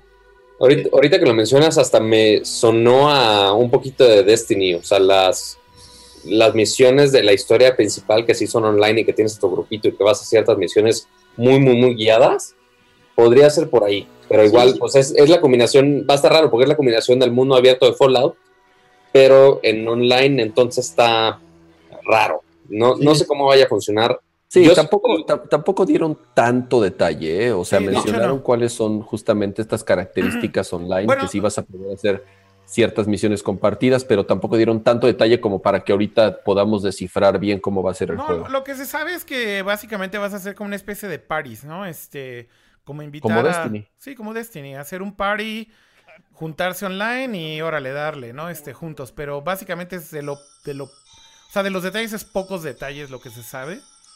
Pero para mí de Bethesda, creo que ya hablando de Bethesda, que ya nos metimos en ese tema, creo que el juego que más me llamó la atención de toda la conferencia, sin duda alguna, por el look, por el tipo de juego y demás, fue Rage 2. Eh, no sé si tuvieron la oportunidad de ver el tráiler, pero la verdad es que el tráiler se ve espectacular. este, todo, todo mi pedo de juego, sea un first person shooter hecho y derecho, mega loco, güey, este... La neta es que el primero fue muy bueno, pero el segundo me parece que están llevándolo todo, todo al extremo también. Todas estas secuencias con los coches, este, bien Mad Max, este, mega inspirado sí, en Mad Max. O sea, una mezcla entre Mad Max y Borderlands. Exacto. Yo creo que sería este, la, la, mejor manera de describirlo. Sí, no, pero y tiene muchas mecánicas que me llamaron muchísimo la atención, ¿no? Este, de, ve, ve esas mamadas, güey, este... O sea, la, la verdad es que sí está over the top el juego, se ve increíble, güey, este... Me, me, encantó lo que vi. Todas estas secuencias les digo que son como Super Mad Max. Me rayaron. Es una colaboración además entre id Software y este, este, otro estudio. Y creo que lo están haciendo increíblemente bien. La verdad, me, me, me trabó el juego y dije, wey, I want it. Eh, fue de lo que más me gustó de la conferencia de Bethesda. Creo que a muchos también les, les encantó que finalmente anunciaran el siguiente Doom. No sé qué opinen. Pero, ¿cómo, cómo vieron Rage 2? Leo. Pues bien, eh, como dices, o sea, estos juegos este, siempre son, son muy divertidos y, y, se ofrece como una dinámica este, lo suficientemente entretenida, pues aguantan bien un rato. También me, me, gustó el uno un ratito. De Doom, fíjate que he cometido el pecado que no he jugado el nuevo y sé que está muy bueno, lo tengo comprado y todo, no he tenido chance de jugarlo. Este, pero pues, supongo que también bien y para los fans de Skyrim, pues también, ¿no? O sea, hubo, hubo para todo. A mí me sorprendió la cantidad de juegos que están desarrollando al mismo tiempo, ¿no? Sí, está cabrón. Y, y, además, como dices, de todo, o sea, obviamente anunciaron una nueva, este, una secuela de Wolfenstein, que también es increíble, la verdad, los, los, últimos dos juegos de Wolfenstein, este, obviamente. De cartas también. Sky, eh, anunciaron el siguiente, no es Skyrim, sino son este Elder Scrolls. Ajá. Bueno, sí, perdón. Exactamente. Eh, que bueno, ese fue el gran anuncio de Bethesda que todo sí, el mundo puede. ¡No mames! Pues es, es, es, su juego más exitoso. Es, que, que, no enseñaron ni madres, pero sí. sí que no Ajá, exacto. Todos se emocionaron de que no mames salió el título y después no mostraron absolutamente nada. Nada más fue un video de 46 segundos para mostrar el fregado título y ya. Sí, Basta. es que, es que tienen, o sea, como que, eh, y, o sea, es, es muy cagado Bethesda, se nos olvida luego el nombre de, la, de, de, de, quién está detrás de todos esos juegos, pero Bethesda creo que lo anunciaron, que son hoy en día ya la, este, la, la casa de desarrollo, la distribuidora más grande del mundo. O sea, yo no sé si... Eh, sí, sí, lo son. Esto. Es el third party publisher más grande del mundo. O sea, Exactamente. Literal. ¿no? Entonces, y entonces empiezas a hacer conteo, Doom, Wolfenstein, Fallout, Elder Scrolls, este ahorita justamente Rage, ¿no? Entonces, sí. No, y lo que le están entrando en mobile también. Bueno, también ya son famosos de que portan todo para todas las plataformas, ¿no? Hasta hicieron ahí el pinche meme de... Bueno, no es meme, es real, este... Puedes, puedes jugar este. Skyrim en Es- tu es- refrigerador. No, Skyrim lo puedes jugar en tu. en tu. ¿Cómo se llama esta cosa Alexa. de Amazon? En tu Alexa, Alexa. güey. Bueno, en el, en el eco. En el Amazon Echo, exactamente. Güey, es real. O sea, la- mucha gente pensó que era un meme. No, güey, es real, güey. Puedes jugarlo en tu pinche Amazon Echo, güey. Sí, Y lo hicieron medio de meme porque los trolean de que portean a todo. Pero al final del día, pues sí, digo, cerraron ahí mostrando y alabando al iPhone, güey. Este. Ah, y Starfield. Sí, sí, Starfield también, exactamente. No, no, no, la verdad es que Bethesda está impresionante. Ni, ni, qué decir de esta compañía que en los últimos años ha crecido de manera increíble. Y la verdad es que la conferencia en E3 fue muy buena, con muy buen contenido, sin lugar a dudas. Y para muchos fue tal vez de los mejores shows del E3 que han puesto. Y tal vez también inclusive de las mejores conferencias de este E3, sin lugar a dudas. Y el año pasado similar, ¿eh? Justamente el año pasado eh, pasó exactamente lo mismo. De las, la conferencia de Bethesda fue, fue de las mejores de todas. Es correcto. Oigan, eh, para cerrar, no sé si valdría la pena que hablemos también de algunos De juegos. Ubisoft rápidamente, ¿no? Según yo. Hijo, Yu- Yubi, no sé, güey. La neta es que siempre es como el chistorete, ¿no? De todos los D3, güey. Ya. Pues Eh, no, no tanto, no tanto. O sea, mira, vamos a mencionar tres rápidos. El nuevo Assassin's Creed este, Odyssey, que va a ser en Grecia, ok, va a ser la misma madre, pero en Grecia, ok, cool, y puedes jugar con un personaje hombre y un personaje mujer. Chido. Después Shadow of the Tomb Raider, que pues bueno, mostraron otro tráiler, pero pues ya nada nuevo, pues ya va a salir próximamente. Y ya, The Division 2, que Bueno, ahora se basa...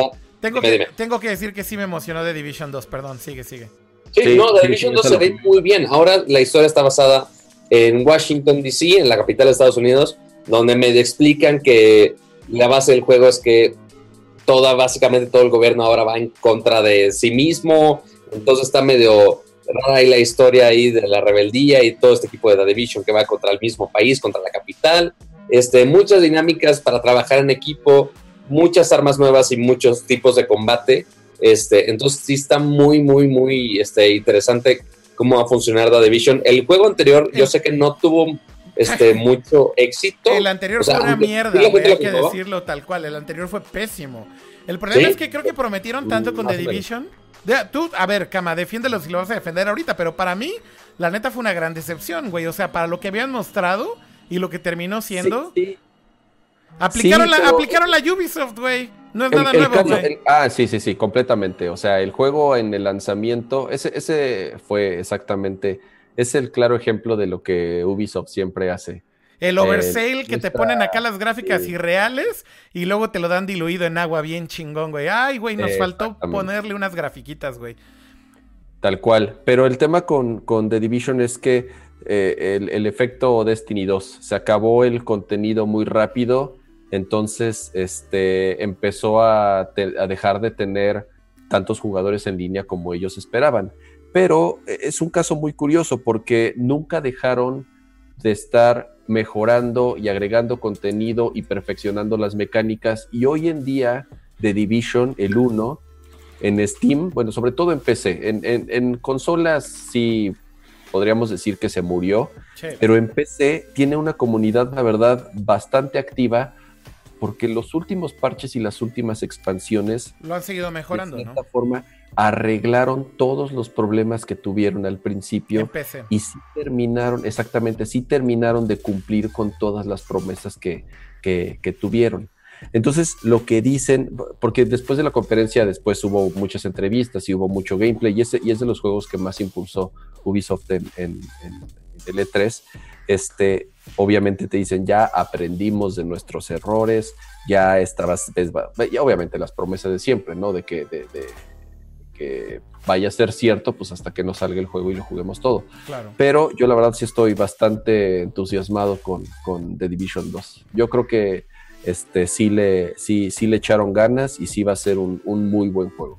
Se ve increíble lo que mostraron de gameplay eh, de toda esta secuencia ahí que, que está en pantalla. La verdad se ve súper, súper padre. Este.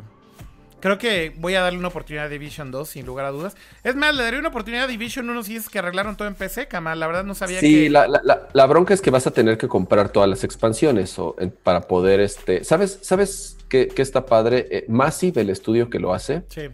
eh, es, es, de nuevo, si, si, si lo juegas en PC y eres como miembro de la comunidad activa de The Division, Massive de verdad se ha esforzado mucho en escuchar a la comunidad de quien juega The Division.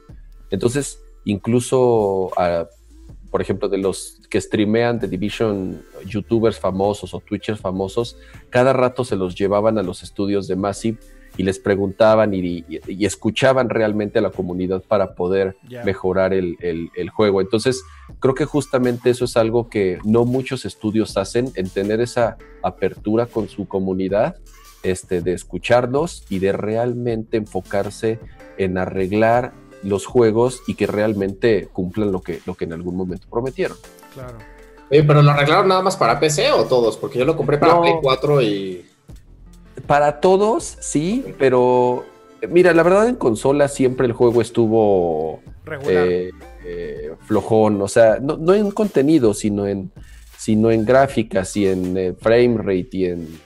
A mí el gameplay no me gustó, o sea, lo empecé a jugar y me pasó este tema de, pero lo jugué igual, o sea, recién salido día uno lo bajé, lo empecé a jugar y me acuerdo que los vagos, que ya llevaban unas horas más o un par de días más.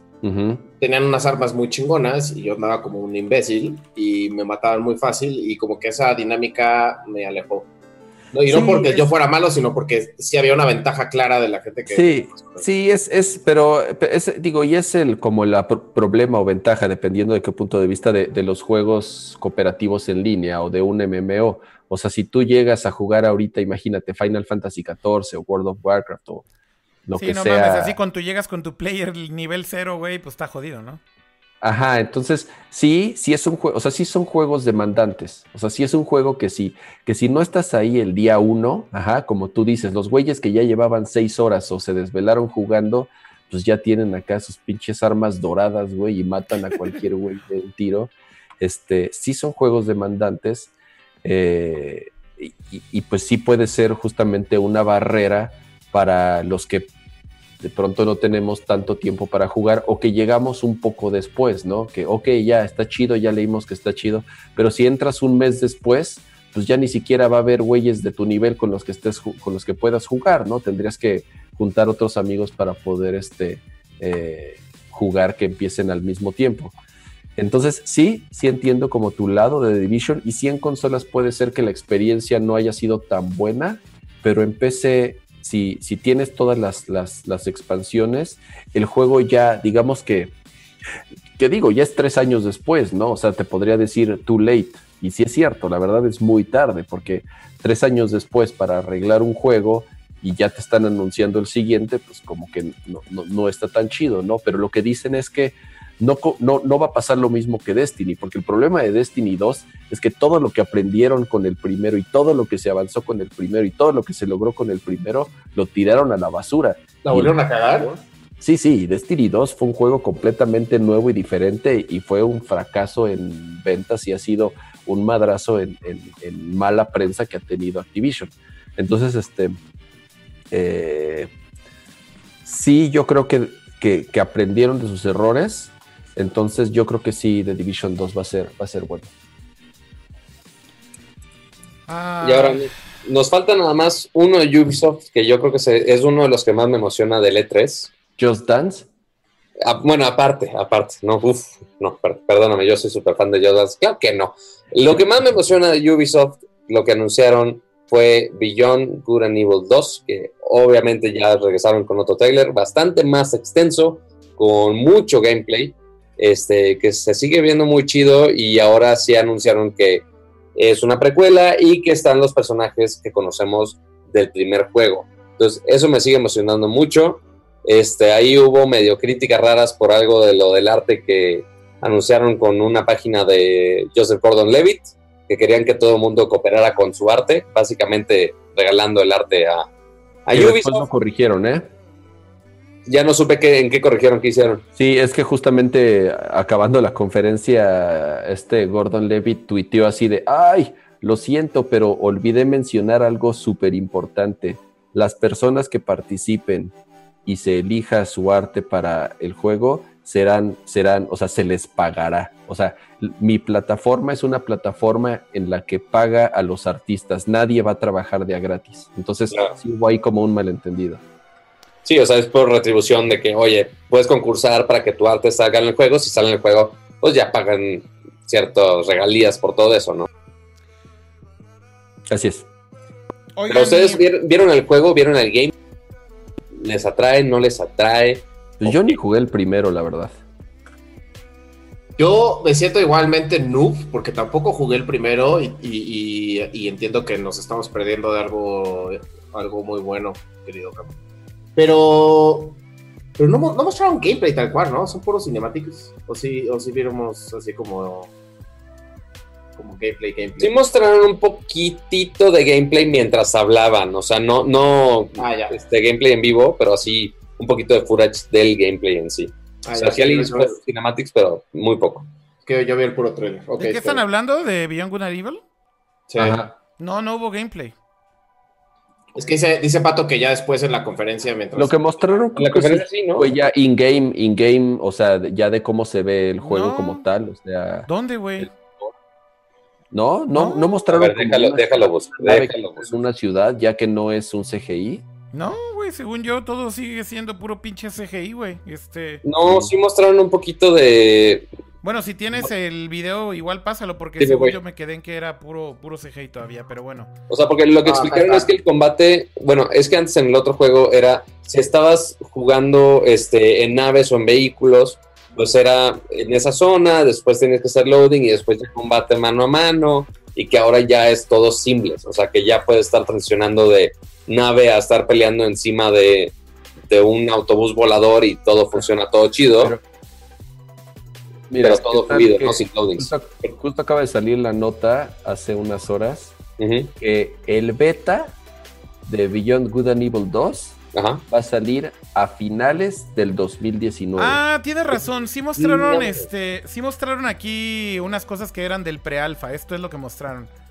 Y justamente sí se ve que te estás moviendo el mundo. Tienes toda la razón, Pato. Se me ha olvidado por completo que esto fue como una presentación que hicieron donde iban como mostrando varias cosas y lo interrumpían justamente. Entonces como que mostraban poquitito gameplay y luego mostraban algo de CGI y hablaban. Entonces tienes toda la razón sí mostraron algunas cosas de cómo se ve. es, es, sí, pero sí, muy poquito, muy poco. Muy leve. Pero sí, que el beta hasta finales de 2019. ¿Neta? Sí. justo acaba de salir la noticia hace unas horas que el beta saldrá a finales del 2019. Entonces es un juego para el 2020. Ahí tienes. Pero sí es, ya es, ya es otra consola, güey, casi. Pues sí, es posible. Digo, no dudaría que ya se esté pensando en eso también, también tal vez este... Digo, todavía el PlayStation 4 y el Xbox este, One van para rato. Yo creo que les quedan todavía útiles unos 3 o 4 años de vida. Este, no creo que se mueran antes. Así que digo, todo lo que, todo lo que vimos en E3 que es 2020, creo que sigue siendo current gen, o sea, para esta generación de consolas. Eh, yo no creo que hayamos visto algo que sea Play 5 ni de pedo. O sea, no, no hay manera. No creo que eso no se está mostrando ahorita. O bueno, siguiente generación, ¿no? Xbox. igual el, Play 4 Pro y el Xbox One X siguen estando muy frescos todavía. Falta mucho para Pues digo, tienen, tienen para rato. O sea, al final creo que todavía tienen de dónde sacarle jugo y, van a seguir por lo menos estos tres años. Así que sin duda, si todavía no tienen una de las dos consolas y quieren comprarla, ni le duden. O sea, no, no está a la vuelta de la esquina la próxima consola de siguiente generación. No es el próximo año. No es 2020, creo yo. Yo creo que si bien nos va a 2021, así que este, no, no hay que precipitarnos. Oigan, igual para cerrar, valdría la pena hablar rápido de juegos indie que a lo mejor pasaron medio desapercibidos entre todo el, el tsunami. Digo, yo sé que Jaime solamente le interesan juegos de arriba de 50 millones de dólares y que no parezcan, y que no, parezcan juegos flasheros. Pero no, a ver, también podemos hablar de algunos juegos indie, ¿no? Este, por ahí tendrán, tendrán algunos favoritos de los que se presentaron de todas las conferencias o que no estuvieron en las conferencias. Probablemente el primero que me llamó la atención y de hecho más o menos en orden fue Tunic, este juego que eh, amistosamente en Twitter y en internet le llaman Zelda Zorrito. Y aquí lo eh, comentaron también en los comentarios. Justo pregunté ahorita de que, oye, ¿qué juego nos faltó? Y justo de los más comentados es este zorrito medio versión Zelda que se llama Tunic, que se ve estúpidamente adorable. Sí, sí, sí. Y de hecho también se ve estúpidamente que está basado en Zelda Link to the Past. Este. Y digo, básicamente es como un homenaje, ¿no? Este. Sí, básicamente. Pero, pero se ve increíble. El juego, la verdad, me encantó. Se ve bonito el juego. Este. El, el juego es hecho por un solo developer, que creo que eso es algo digno de comentar. Sí. Básicamente es un One Man Army el que está haciendo esto. Creo que son de esos juegos raros que, así como Jonathan Blow, se avientan un juego de a, de a pecho, ¿no? Este, como Journey. Bueno, pues esto es lo mismo, ¿no? Es un solo developer, pero fue como de las sorpresas, creo, de Xbox. Me encantó verlo en este bloque de ida de ida Xbox, este, que son los juegos independientes de Xbox. Se ve increíble el juego. ¿Sabes cuál juego de Flash sí me llama la atención? Hijo del Below. Ese no es de Flash, cama, no mames, güey. ¿Cómo, ¿Cómo lo rebajas a que sea un juego de Flash? Por Dios, güey. Bueno, ¿Cuál? Below. Below. Below. Y bueno, Que Below. igual llevan tres o cuatro años anunciándolo y nada. Bueno, llevan, llevan un rato haciéndolo. Este. Son estos mismos güeyes que básicamente hicieron. eh, Sword and Sorcery en el iPhone y en el iPad. Y que Super es- flashero. No, no mames, güey. Sword and Sorcery no es un juego flashero, güey. Se ve increíble, güey. Güey, lo acabé en. No, no, no mames, 14 cabrón. No, no, tú nada más, nada más porque ves gráficos sencillos ya lo rebajas a Flash, güey. Pues para el caso Hollow Knight que lo estás alabando, tú mismo decías que parecía un juego flashero, güey. Güey. Octopath Traveler, no te vayas tan lejos. A pesar de llamando. un juego hecho en Flash, está bien chingón. ¿Cuál? Hollow Knight. No es un juego hecho en Flash, cama, no mames, güey. Ya sé, güey. Te la mamas, güey. Mira, este, Unity, Unity es el nuevo Flash. No, no mames, güey. Güey. No, o sea, gra- graben esas palabras No, no, en alguna mames, placa, por No mames, cama. No mames, estás fuera de control hoy, güey. Estás fuera de control, güey. Hay juegos en Unity increíbles. A ver, güey, ¿ju- ¿jugaste Inside, cama? Dim- dime, por favor que ese es un pinche juego flashero, güey. Por favor, güey. Inside. ¿Cuál es Inside? ¿Cuál es ese? No, de los de Limbo. No mames, cama. ¿Ves, güey? Es que Ah, también. no Inside. mames, no. Es flashero. ¿Cómo es No. que, güey? ¿Cómo es flashero, güey? Por Dios, güey. Sí, sí, o sea, sí está padre, pero sí es flasherín. Yo, yo creo que ya acabemos el stream porque yo creo que Kama ya, ya, ya está fuera de sus horas de dormir y Unity- ya está. Unity es el nuevo Flash, güey. Aquí acaba de hablar el pinche cama, güey. Vamos a enmarcar su pinche. ma- Eres A ver, de, ¿Qué otro juego, qué otro juego nos faltó eres de de esos, E3? ¿Eres de esos güeyes que porque esté hecho en Unity no lo juegas, cama? No, sí, sí los juego. Pero sí, Sí, sí, soy, sí, claro, sí, sí, sí. soy un poco prejuicioso en ese sentido. Hijo de mal, güey. No mames, güey. Oigan, eh, bueno, Below por ahí tuvo una aparición minúscula, pero lleva así una eternidad en desarrollo en para Xbox. Este, ¿qué otros juegos indie? A ver, saquen algún otro indie. Yo ya tengo varios en la lista, pero no van a mencionar No. ninguno indie. Yo, Sable, me quedo con Sable. Ah, muy bien. Sí, sí, sí. Por las gráficas, la verdad, porque pues del resto no sé. Pero pues tiene un approach gráfico que me llamó mucho la atención. Siento que va a ser el, el journey de, de estos años, ¿no? Súper Con ese estilo gráfico. Ah, ese sí no parece de Flash. Puede ser. Cama, seguramente está hecho en Unity. Lamento decepcionarte, güey. No mames. Es posible, es posible. Pero, Pero se- para que veas que con Unity se pueden hacer cosas que no se ven como de Flash. Pero bueno, el punto es que ese juego se ve increíble, el estilo gráfico sí está muy cabrón. Todavía no sabemos igual cuál va a ser el, el tiro del juego, pero se ve increíble como quiera. Sí, se ve súper padre. La verdad es que el juego ahí está como entre una. Pues no sé, sí, me, me, me parece Journey un poco de repente. Sí, parece novela Más gráfica de. igual. Sí, sí, sí. O sea, digo, es un juego con un look único. La verdad es que el arte se ve increíble, el shader que están usando se ve súper padre y el look dev que hicieron está bastante único. Creo que fue de lo más único de todo el E3, sin lugar a dudas. Llama mucho la Pero atención por de qué sus looks. trata. No lo sé, la verdad es que no lo sé. De hecho, no sé siquiera si hubo gameplay. Yo creo que nada más fue el tráiler lo que Creo que no. Lo que ves es lo que sabemos. Sí, sí, sí. Mm. Pues, digo, te lo puedes imaginar, ¿no, Kama? La neta es que. Mira, es como, como- es como el de Kojima. Ahí está escalando una montaña, va caminando por unas escaleras. Sí, de- pero ¿de qué se trata? No, pues quién sabe. Ay, no mames, güey. No, Sa- Sa- también para mí Sable fue de lo más bonito y fue también parte de la Sí, conferencia bien- de Xbox. chido, Otro, un segundo título, de hecho, ahí que brilla en la conferencia de Xbox, que es Indie. Así que kudos para Microsoft que le dan exposure a esto. Probablemente otro juego que me llamó mucho la atención del E3 es este juego que se llama My Friend Pedro. No sé si lo vieron. Este. Ni saben de qué estoy hablando, ¿ah? No me, acu- no me acuerdo de él, es, como un side-scroller No de mamen, güey, ¿no? no Es mamen. un Max A. Güey, todo mundo le hace el feo siempre a la conferencia de Devolver Digital, pero la verdad es que estos güeyes creo que son. Han demostrado ya que son un publisher o anti-publisher que se pitorrean de la industria, güey. Que eh, escogen juegos y developers increíblemente chingones. Y la verdad es que este juego, el tráiler está impresionante. El, el gameplay se ve impresionante. Y si no lo vieron, créanme que es creo que de los juegos indie que se llevaron el show. Este, véanlo, ahí está en pantalla. Sí, es como una especie de Max Payne, pero side-scroller. Con unas mecánicas bastante locas porque de repente intervienen este, ciertos objetos. Hay una secuencia por ahí que, por ejemplo, hay un este. Bueno, tienes dos pistolas de entrada, ¿no? Entonces es a dos brazos. Con puro bullet time, disparando como pinche orate, güey. Shoot em up a todo lo que se mueva. Pero luego empiezan a hacer unas locuras así de que avientas un sartén y disparas al sartén y rebotan las balas en el sartén, güey. Este.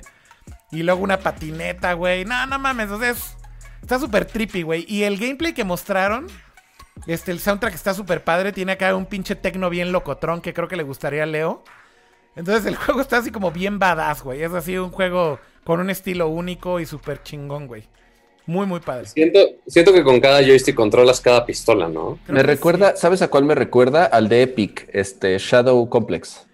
Mira, ahí empieza a desmadrar cosas este, del ambiente. Ahorita va a empezar con lo de la cacerola y todo ese pedo que está poca madre.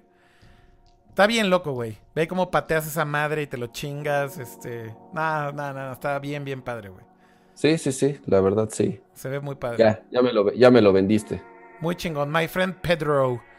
La, ah, sí, ahí en el chat está diciendo Just Another Gamer. Deadpool, de hecho, cuando te metes a ver el tráiler en el canal de, de Devolver, toda la gente dice, el juego de Deadpool que nunca tuvimos, güey, ahí tienes, güey. Ese es pinche My Friend Pedro, güey, literal, güey. Sí, la neta, sí. sí. sí, hubiera estado chingón que compraran la, La licencia. la franquicia, güey. Sí, la licencia, perdón. Bueno, ahí tienen tres juegos indie hasta ahora que yo he puesto en la mesa. No han dicho, bueno, Leo ya puso uno también. ¿Algún otro que se nos haya escapado que quieran mencionar? O como No, son me juegos... el de Below, pero pues, no pues Below mostraron muy poco. Este. Below que estuvo muy below. Hijo, hijo. Andas desatado, güey. Te digo, ya es hora de dormir. Pero, este, un juego indie que de hecho fue del E3 pasado y no mencionó absolutamente nada este año, The Last Night. Que yo estaba muy emocionado desde el E3 pasado. Yo dije, ah, espero que ya lo anuncien ya con fecha de salida este año. Y no, Tiene nada razón, de nada nada. de nada. De hecho, el productor y director del juego, este Tim Sorete en Twitter, por ahí respondió algunos tweets. Como que él mismo se puso en la conversación porque nadie estaba hablando del juego en E3 porque él sabía que no iban a mostrar absolutamente nada. Y en la Ah, es el conferencia. Cyberpunk Side-Scroller, Sí, ¿verdad? sí, sí, se ve muy padre también. O ya me lo vas a rebajar también a Flash y Unitero. No, no, no, no, no, está, está grabado. cuando platicamos del año pasado del E3, justamente dije que es de los juegos que más me llamaron la atención. Sí, se ve muy padre, se ve muy padre. Y bueno, Tim Solet solito se puso en la conversación, les decía, respondiendo que todavía no tenía nada nuevo que mostrar, que el juego está en desarrollo, que van muy bien. eh, pero yo creo que era muy temprano para ellos para, para mostrar algo. Recuerden que la historia de el tráiler que mostraron el E3 pasado, de hecho fue una odisea ahí súper chingona. Hay un video de IGN donde explican que el tráiler de hecho lo hicieron, hicieron el tráiler tal cual para E3 sin tener el juego hecho. O sea, realmente nada más hicieron el tráiler para mostrar cuál era el look dev. Si es, está corriendo en real time y demás, porque está corriendo en Unity, pero lo mostraron nada más para como mostrar el potencial del juego, pero realmente apenas están haciendo el juego, así que es muy temprano para que ellos mostraran algo. Y por eso es que fue un gran ausente este año, este pato. Ni modo, me tendré que esperar a otro año a ver si termina siendo un juego o nada más fue un demo y ya. Ah, sí, sí, va a ser un buen juego. Creo que están haciendo algo bien chingón. ¿Algo más de indies? ¿O ya cerramos con esto? ¿Quieren mencionar algún otro juego? ¿Se acabó? El, el único juego que yo creo que Leo lo quería mencionar, uno de Xbox que mencionaba así muy rápidamente, Battletoads. Ah, sí. Pero Pero, pues, nada, digo, un logo. sí, Teaser. no, no, se, no se vio nada, nada más me, me latió bastante que hayan, pues que lo hayan revivido. Hay que ver qué sacan, ¿no? Pero, Pues sí, nada más fue el teaser ahorita, el logo, ¿no? Ahí pusieron el logo para que la gente aplaudiera. Sí, exacto. Sí. Para que aplaudieras igual que con los Funkos ahí. fue que, ah. De Y ya, básicamente eso fue todo lo relevante de 3 de este año, creo yo. Creo que esos fueron los mejores. Digo, Hollow Knight porque ya había salido y además salió el día 1 en cuando salió el Nintendo Direct. Pero creo que los mejores sí fue Tunic. Bueno, Unravel 2, que fue parte de la conferencia de EA. Ya lo habíamos mencionado. De Indies, pues ya también mencionamos Sable, que está poca madre. Ah, el del barquito de la depresión, perdón, güey, pero se ve chingón, güey. A mí sí me gustó cómo se ve, visualmente se ve padre. Este, Pero ahí, ahí la crítica fue contra la developer, que se empezó a aventar un choro que era así de, güey, párenla, por favor, ¿En dónde fue esa conferencia? Xbox. la de Xbox. Ah, ok, ok, ok. O sea, ¿cuál- cuál- cómo se llama ese juego? Se me olvidó el nombre. Sea of Solitude, ¿no? Sí. Sí, justo, sí, es Solitude. El juego se ve padre, digo, la verdad es que si no lo vieron el tráiler, este... eh, lo pongo aquí muy rápido ya nada más para que lo vean. Pero bueno, la premier fue en la conferencia de EA. Pues digo, es un juego indie y se ve bonito. La neta es que hay que decirlo que a mí me gustó cómo se ve. Tú dices que no, Kama, este, pero creo que tiene un look único. Creo que se ve padre. Ay, está cool. ajá. Está cool, está cool. Digo, ya ahí si la pobre developer se proyectó, güey, y hizo la presentación ahí muy depresiva. Eh, ¿Sabes gráficamente se me, me parece mucho a Gravity Rush. Ese ti- me- es justamente lo que te iba a decir. Es igualito a. Gravity Rush. Tienes el look, tienes el look, sin lugar a dudas. Pero digo, para hacer un indie game me parece que está padre, ¿no? Ah. No se ve mal. ¿Algo más? Chido. Ya jugaron, digo, ya no tiene nada que ver con el E3, pero ya jugaron el, el de el de Jurassic Park. No. ¿No? El de que haces tu parquecito. Ajá. Vi nada más un review y era un review malo. Pero. Neta, puta. Ajá, pero tú qué opinas? No, no lo he jugado, más bien quería como, como que nos dijeran en el chat o ustedes que me dijeran. Pero que es como un. A ver, este, ustedes los más millennials que le entran a esos juegos de celulares, ¿cómo funciona? Básicamente. Este es para este es pa PC, güey. Yo vi el tráiler y me latió, o sea, se me hizo que estaba bastante interesante, pero... Un y- juego Jurassic Park para PC, ni sé cuál es. Ah, pues... Digo, ya, ya me estoy desviando, pero pero, no me pero suena es como su, como su Tycoon, ¿no? Como esas ondas. Pues sí, ¿O no? sí, es como un sea, creo que tienes. más o menos, pero... Jurassic World Evolution. Ajá. Güey, qué chido. Pero bueno, está. ya me estoy, me estoy Pero desviando, sí. perdón. Era nada más por si alguien tenía alguna, alguna cosa que, que aportar.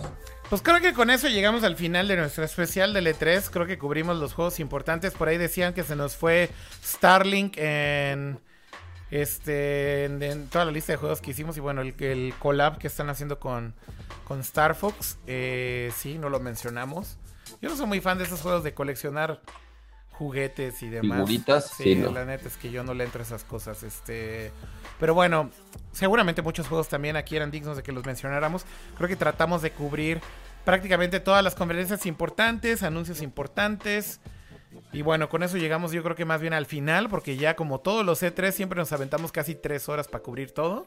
Sí. Y llevamos Yo digo ya nomás dos para horas cerrar 49 Las minutos. tres cosas, los tres juegos que más nos gustaron, lo que más esperamos, ¿no? Cada quien. A ver, empezando por ti, Kama, dale. Tus tres Ay, juegos. Dios. ¿Ya te agarré en Ah, curva? Voy- voy- ah, mira, voy a elegir uno como por cada plata. Voy a tratar de elegir uno por plataforma. En Switch, este. Eh, el de los robots. eh, se me fue el nombre. Dim- Demon más Machina, ¿cómo se llama? Demon Ex Machina, exactamente. Sí. eh, ese. Eh, en PlayStation, yo creo que. eh, Shadows Die Twice, el nuevo de From Software. Ok. Y en PC Xbox, mm, yo me quedo con Battlefield 5. Ok. Tú, Leo. Ah, eh, pues a pesar de que no he visto mucho, te digo, como de lo que más me dejó hypeado seguramente fue Ex Máquina. Dijo Ex Máquina, Cyberpunk. Ah, ok. Este, es que me quedé con lo que estaban hablando ahorita. Sí. Cyberpunk. em, de Play, pues definitivamente Last of Us, incluso más que. Más que. Más que Death Stranding, la verdad, Last of Us. Porque. Híjole, es que el 1 sí me Pues dejó mostraron algo. marcado. Sí, aparte sí, mostraron un poquito más. Em, ¿Qué más? Pues de, de Xbox, pues Gears, porque siempre me ha gustado mucho Gears. He jugado todos, todos me han gustado. Eh, excepto, fíjate, el último, porque se traba. Literal, tengo, o sea, tengo un juego bastante avanzado, casi a la mitad, que se traba tanto en PC como en consola. Pues ya me emputé y nunca lo acabé, pero todos los demás los acabé. Y. ¿Qué más? No vi la de Nintendo, no pude. No sé qué Fue Smash, güey, no te perdiste nada. Smash, ¿verdad? Sí. Ah, Smash, Mario Party y Fortnite en el Switch. Es todo lo que necesitas saber. ok, no, pues no. No, de Nintendo nada, eh, la neta. Bueno, tú, Pato.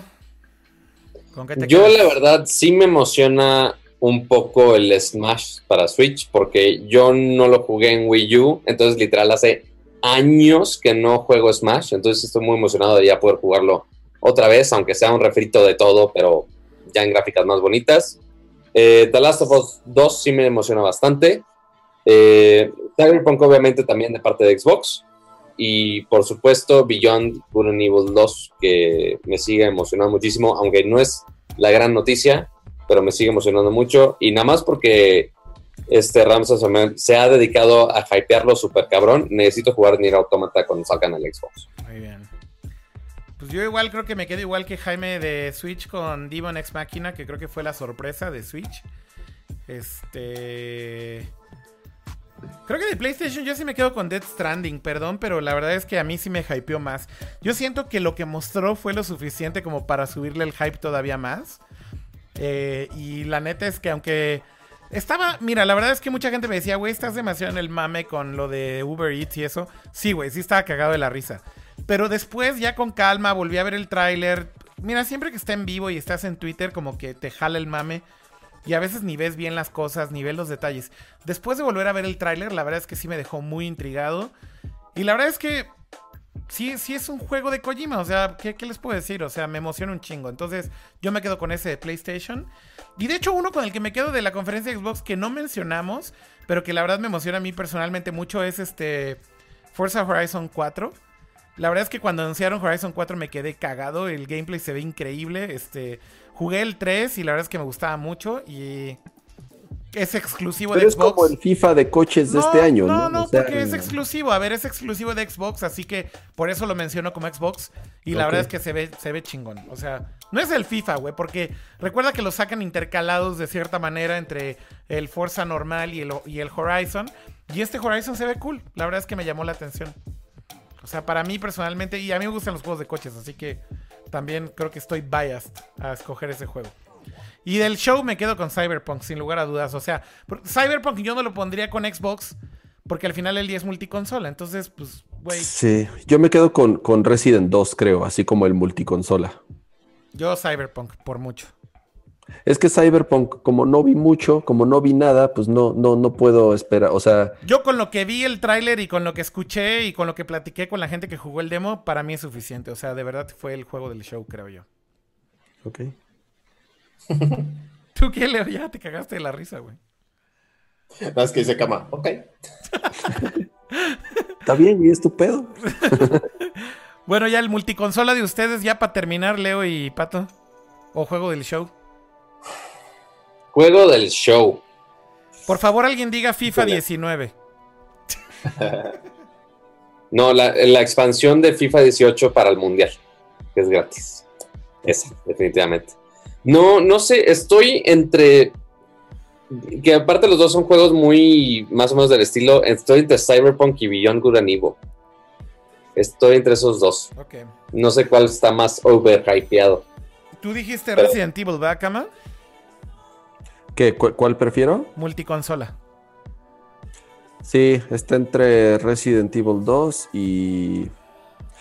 Sí, o sea, el, el tema con Cyberpunk de nuevo es que no, no hemos visto prácticamente nada, entonces no, poder, no puedo estar... O sea, sí me emociona, obviamente, si lo quiero jugar, pero no, no, no, no he visto nada del juego, entonces este, pues mejor me espero a por lo menos ver cómo es el juego. ¿Y tú, Reo? Ya para cerrar. Ya con eso Pues acabamos. Es que multiconsola. Multiconsola está difícil que, que pues, Kingdom Hearts 3, yo creo. Eh, ¿Tú, sí- ¿Tú sí juegas Kingdom Hearts, Leo? no. No, no, no, para Pero nada. No, ¿por no sé, güey. Creo que me quedo otra vez con Cyberpunk, la verdad. ok, está bien. Muy bien. Pues bueno, creo que ahora sí ya llegamos al final. Estamos llegando a las 3 horas de stream, así que ya hablamos creo que todo lo que teníamos que hablar del E3. Agradecerle muchísimo a toda la gente que está en el chat, que aguantaron durante todas estas horas. Esperamos que estas opiniones les ayuden también a ustedes si se les escapó algún detalle del E3 o no habían visto algo. Por ahí había mucha gente sorprendida con My Friend Pedro. Me da mucho gusto que lo hayan descubierto por acá tal vez. Pero muchas gracias a todos los que estuvieron ahí en el chat, en YouTube y en Twitch. Eh, un saludo a todos. Alcanzo a ver ahí algunos como Sandra, José, Alejandro, Just Another Gamer que estuvo muy participativo, Ombra, eh, E Castillos. ¿Será Castillo? ¿E Castillos de Twitch será E Castillo de siempre, Leo? Tal vez, ¿no? Seguramente. Tal vez sí, tal vez sí. Bueno, un saludo a todos en el chat, a los que aguantaron vara durante toda la noche. Y bueno, como todas las semanas, agradecerles mucho a Pato. Eh, muchas gracias, Pato, por este show. No, me siempre es un honor estar por acá. Eh, también muchísimas gracias al buen Kama que hoy estuvo desatado y que entre sus comentarios de juegos flasheros y Unity es el nuevo Flash y no sé qué, y discriminarlos por venir en bocho a los indie developers, Ah, se llevó el show. Gracias a ustedes, gracias a los que nos acompañaron en el, en el chat y gracias a Leo por acompañarnos en este especial. Sí, sobre todo dar las gracias a, a Leo. Muchas gracias, amigo, por acompañarnos en estos shows del E3. Siempre es divertido y regresa pronto. No, y siempre, siempre aprendo mucho porque ya, digo, ya ustedes son los que más, más conectados están, así que me, me- me gusta mucho participar. Muchas gracias, Leo, más bien, como siempre. Y ya sabes que puedes regresar cuando gustes. Gracias. Pues bueno, llegamos al final. Este es tu casa, Reo. Este es tu casa, Reo. ¿Me Este. dejan hacer un par de anuncios parroquiales? A ver, haz tu anuncio parroquial, pato. Bueno, aparte que mañana subo video igual con el resumen un poquito ya más concreto del E3, no de, no de 3 horas, sino de 20 minutos, así como en el top 20, ahí para que lo pasen a ver. Y además, para los que les gustan las cosas gratis, este, mañana en mi Instagram, Sony me hizo el favor de mandarme estas dos cosas, ¿Y vas a regalarlas? y una bocina Bluetooth. Entonces, si quieren ganarse una de estas dos cosas, este, y están en la Ciudad de México, pueden checar mi Instagram mañana, donde ya voy a subir la dinámica, que es básicamente nada más comentar una maldita foto. ¿Tu Instagram es igual que tu. Twitter, pato? ¿Qué cosa? ¿Tu Instagram, tu usuario es el mismo que Twitter? Exactamente el mismo, es arroba pato G7, en donde se pueden llevar cualquiera de estas dos cosas, así que pueden participar esta semana. Muy bien. Y ya, esto es todo el anuncio parroquial. Bueno, no se diga más. Pues bueno, ya llegamos al final. Ahora sí, gracias a todos, gracias al chat. Nos vemos pronto. Eh, les avisamos por Twitter cuando grabamos el siguiente show. Como ya les habíamos dicho, estamos tratando de grabar cuando hay eventos grandes o que se acumulan una cierta cantidad de noticias. Muy seguramente grabaremos muy pronto, así que estén pendientes de Twitter. Ahí está en la parte de abajo, arroba. Síganos ahí. Eh, siempre avisamos ahí cuando vamos a grabar. Y si no, recuerden que cuando ya está grabado el show, lo publicamos en nuestro canal de YouTube youtube.com diagonal Nerdcore podcast. O también lo pueden ver en Twitch de hecho eh, ahí se quedan grabados también en cualquiera de los dos. Así que bueno síganos en redes sociales y ahí se enterarán cuando es la siguiente grabación. Gracias de nuevo a todos. Digan adiós. Adiós, mil gracias. Nos vemos Adiós, seguramente el jueves. bueno bye Gracias. bye que estén bien y hasta pronto